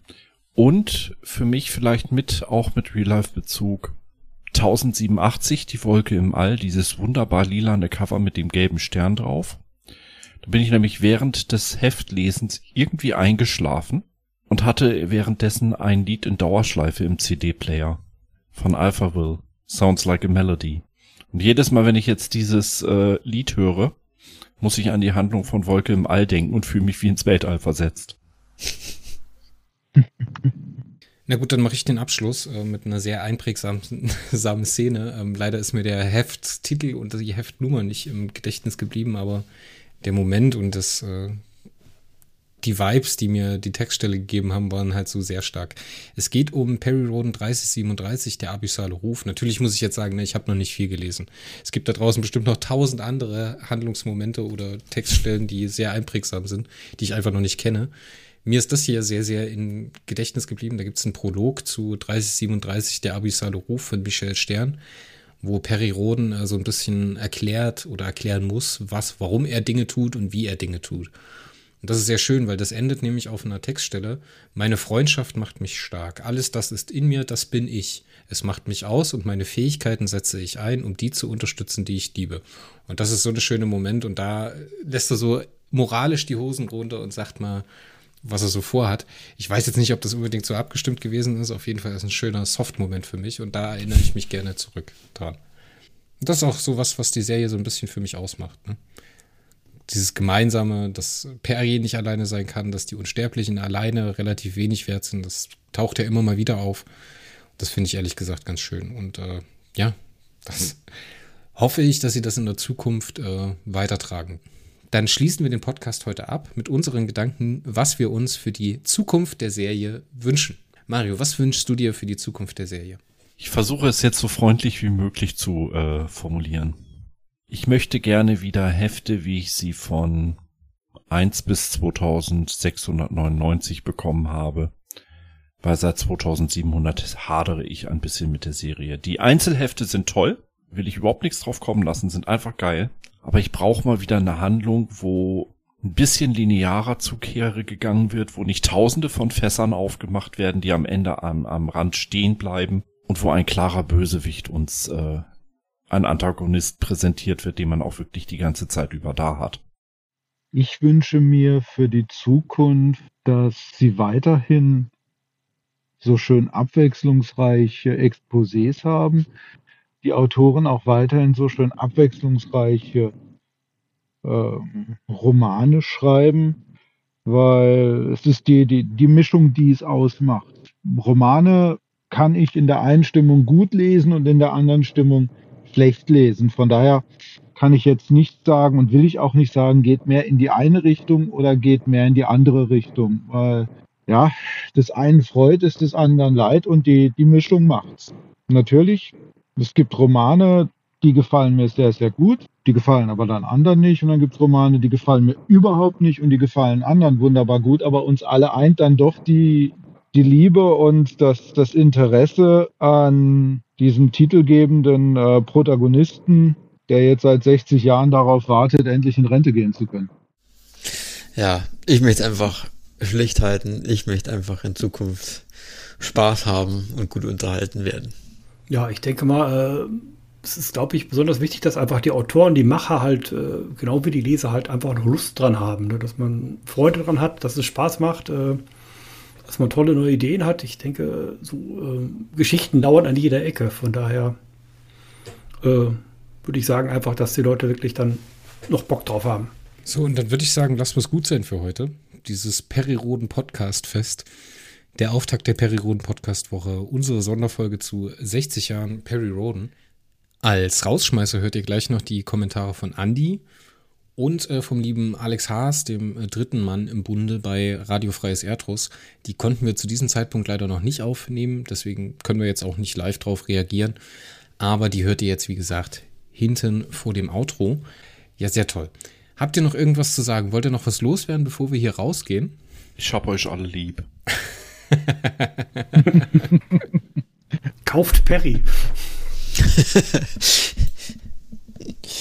ich glaube, da trägst du Eulen nach Athen, ne? Aber ähm, ja. ähm, ja, mir hat sehr viel Spaß gemacht. Ähm, habe mich sehr gefreut, dass ich hier dabei sein durfte. Und ich bin sehr gespannt auf die weiteren Podcasts, die jetzt hier nachkommen. Ja, danke schön auch von meiner Seite. Das äh, ich dabei sein durfte. Danke für die Einladung. War sehr, sehr spaßig. Hat viel Freude gemacht und auch auf die kommenden Jahre in der doch dann recht kleinen Perry Roden Podcast Bubble. Diese Podcast Bubble wird in nächster Zeit noch ein bisschen wachsen, aber das hören wir ein andermal. Wir sind raus. Das war 60 Jahre Perry Roden im Warpcast. Auf Wiederhören. Tschüss. Tschüss. Tschüss.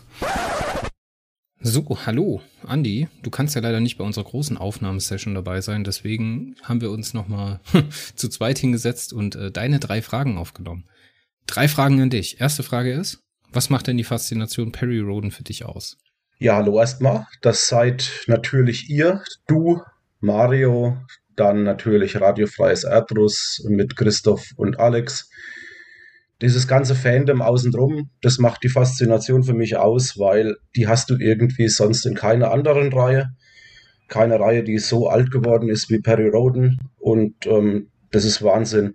Ich bin ja auch erst durch die Community ähm, wieder dabei geblieben. Normalerweise lese ich meistens so meine 10, 15 Hefte von irgendeiner Reihe und breche dann wieder ab. Und bei Perry Roden sind es jetzt halt ein paar mehr als 15 geworden. Und natürlich auch ähm, weiterhin ähm, der Einsatz der vielen Autoren nebenbei noch, zum Beispiel Christoph Dittert, der sich so ähm, seinen fallenden Stern geschrieben hat, sein Standalone-Buch. Das fand ich halt wirklich total genial.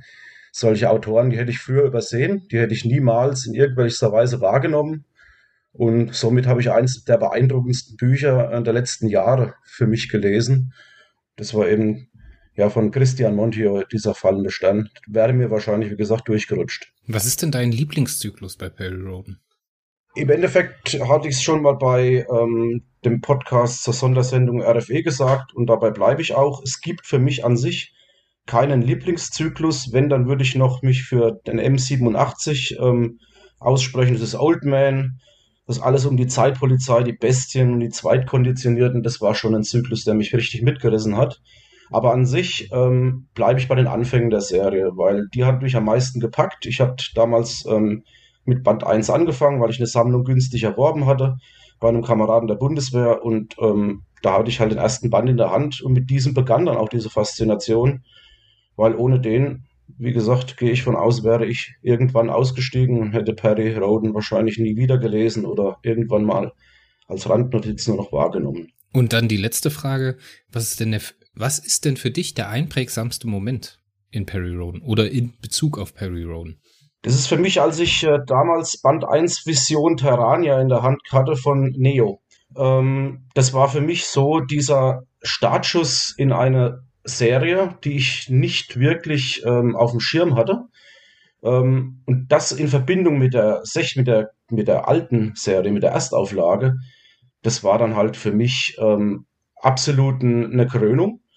Und ich bin so geflasht gewesen, als ich das dann ähm, beides gelesen hatte, Neo und die Erstauflage, getrennt voneinander und wusste erstmal gar nicht, was, was ist das eigentlich? Gehört das zusammen? Ist das was getrenntes? Was, was soll das eigentlich darstellen?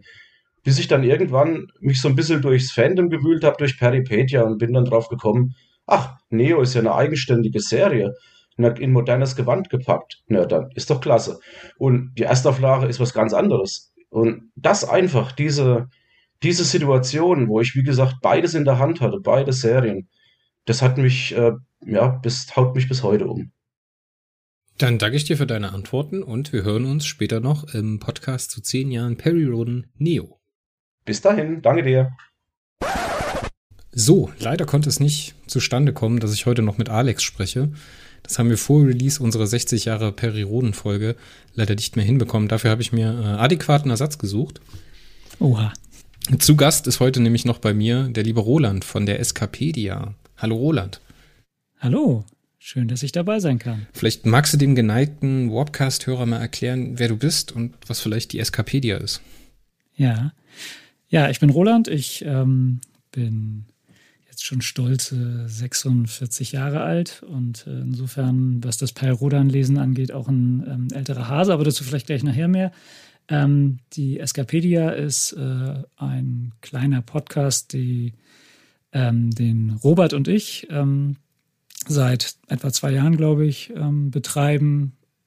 Nur so ein bisschen aus Spaß an der Freude, weil man sowas gerne macht, weil wir uns gerne unterhalten.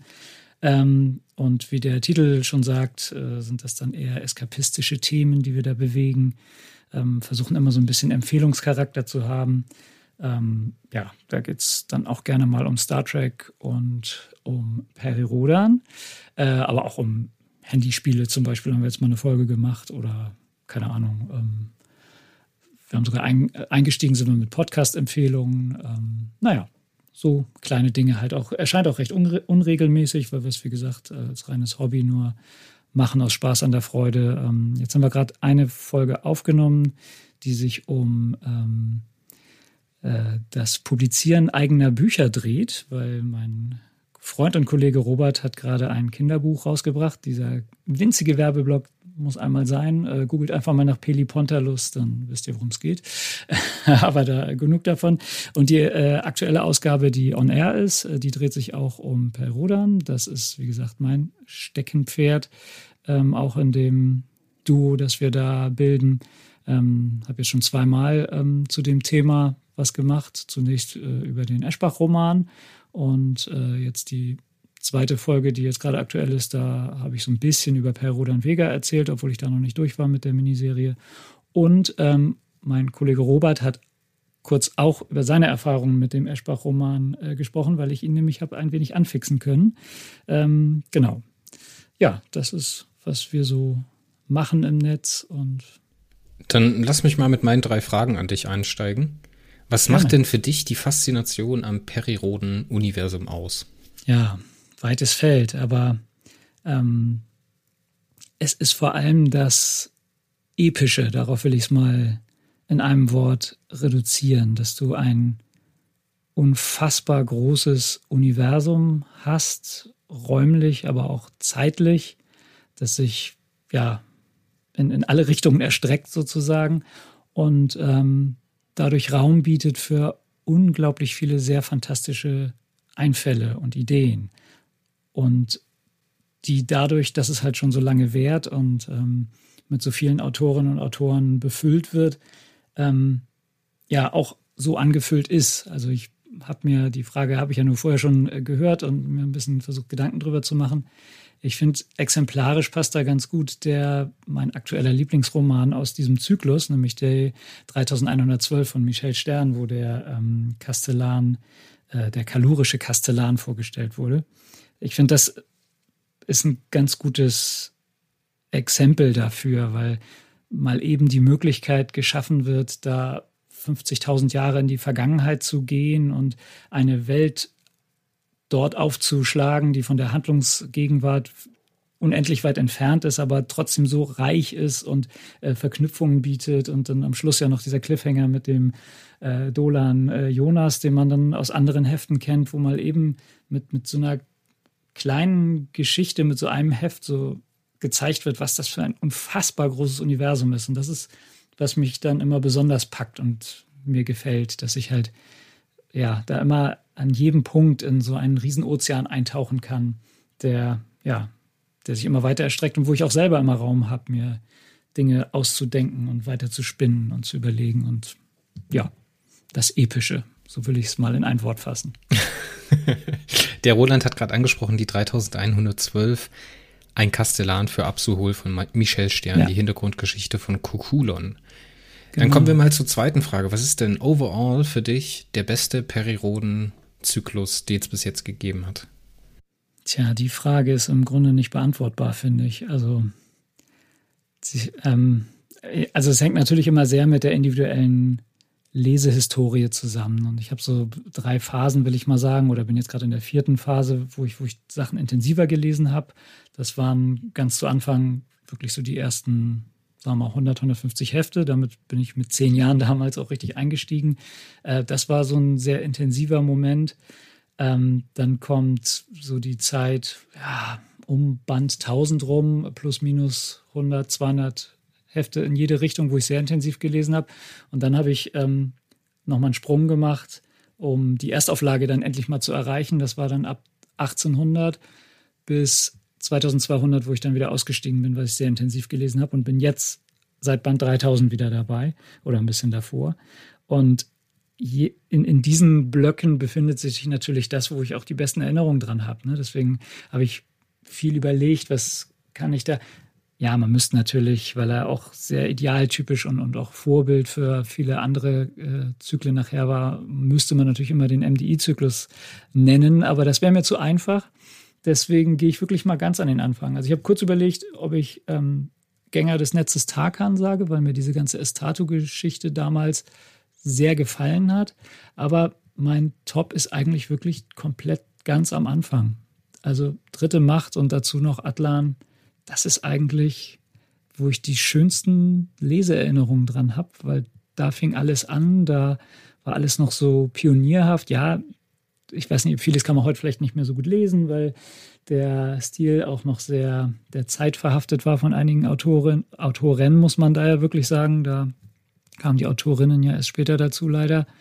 Ähm, aber trotzdem, das ist so, dass damit fing alles an und das, ähm, ja, das ist das Beste, sag ich jetzt einfach mal. Kannst du denn abschließend noch den Finger in die Wunde legen und mir deinen einprägsamsten Moment aus dem Periversum schildern?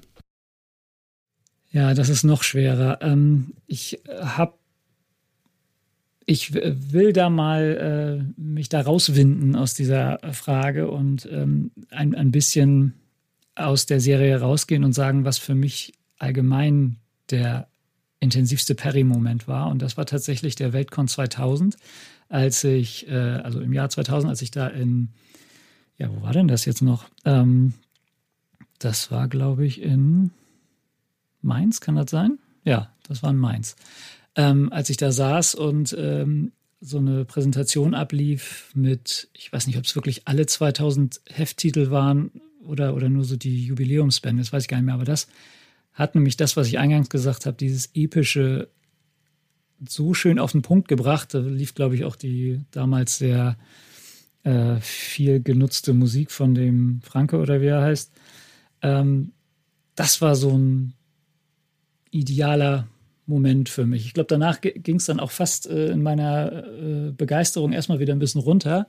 Aber das war so der Höhepunkt, wo ich gesagt habe, das ist es. Also das war so mein Perry-Moment. Auch wenn, äh, weil in der Handlung ist es, finde ich es zu schwer, weil es immer, wenn ein guter Autor, wenn am Anfang ein Scheer, später ein Volz, dann ein Wilczek oder ein ähm, Wandemann ähm, sich wirklich an Momente gesetzt haben, also sei es Rodens Verbindung mit Bardiok oder der erste Auftritt der Crest 3, ähm, wie sie da unten sitzen und denken, da landet ein 1500 Meter Schiff und das wird auf einmal immer größer und also solche Momente gab es ja immer wieder, ne? oder wenn, wenn Figuren das erste Mal auftreten, als Atlan das erste Mal auftrat oder da, da gibt es einfach zu viel, was, was mich so fasziniert hat. Zuletzt vielleicht der ähm, da war ich kurz schon mal wieder drin in der ähm, Serie. Ich weiß nicht, ob es Leo Lukas war, aber es gab mal so eine Szene, ähm, äh, ähm, als sie in der fernen Zukunft irgendwo sind, in den jenseitigen Landen oder wie das hieß, wo, wo sie den Mond in so einer Halle gefunden haben. Das fand ich auch schon so wieder so ein Okay, ähm, ja, und, und solche Momente sind halt massig in der Serie, dass ich da jetzt keinen einzelnen rauspicken könnte, wo ich sagen könnte, das ist es. Also insofern, es ist der Weltcon 2000 für mich, auch wenn er nicht in der Serie stattgefunden hat. Ja, sehr schön. Roland, das waren tolle Antworten. Ich denke, da gibt es das ein oder andere Thema, wo wir zwei uns noch mal ein bisschen genauer drüber unterhalten werden müssen. Unbedingt. Denn Unbedingt. der Roland ist natürlich auch herzlich eingeladen, uns in Sachen Periroden mal besuchen zu kommen, ob das jetzt zu Neo ist, ob das zu Miniserien ist, ob das vielleicht zu Metathemen ist oder zur Erstausgabe. Wir werden sehen. Aber das wird da nicht das letzte mich. Mal gewesen sein, dass ihr den lieben Roland hier gehört habt im Webcast. Damit ist das vorbei. Das war unsere Sondersendung zu 60 Jahren Perioden. Die Perioden Podcast Woche geht mit weiter mit tollen Folgen wie zu ähm, Karl Herbert Scheer, Clark Dalton, William Wolz, 10 Jahren Perioden Neo. Dann wir sprechen über das Sonderband, äh, den Sonderband zu 60 Jahren Perioden ähm, was habe ich noch vergessen? Die Silberbände? Habe ich schon gesagt, oder? Jetzt wird es langsam dünne in meinem Kopf. ja, wie gesagt, ganz viele tolle Periroden-Themen. Ihr hört die ganze Woche äh, Periroden im Warpcast und nächste Woche geht es dann wieder weiter mit anderen Themen. Also, wie gesagt, ganz viel Futter für euch zum Hören und ich freue mich auf euer Feedback. Und äh, wenn ihr euer Feedback gebt, dann bitte egal auf welchem Kanal, Hauptsache ihr gebt welches. Ich denke, Roland kann das nachvollziehen. Als Podcaster ist man da immer ein bisschen angewiesen auf Feedback. Oh ja. Und äh, die Anzahl an Feedback ist erschreckend klein. Deswegen möchte ich euch immer weiter anfeuern, euer Feedback im besten Fall sogar öffentlich zu machen. Verlinkt dann einfach meine Social Media Accounts. Ihr findet mich schon. Und dann können wir uns darüber unterhalten. Ich bin gespannt und äh, bis zum nächsten Mal. Tschüss. Ja, bis zum nächsten Mal. Auf Wiedersehen.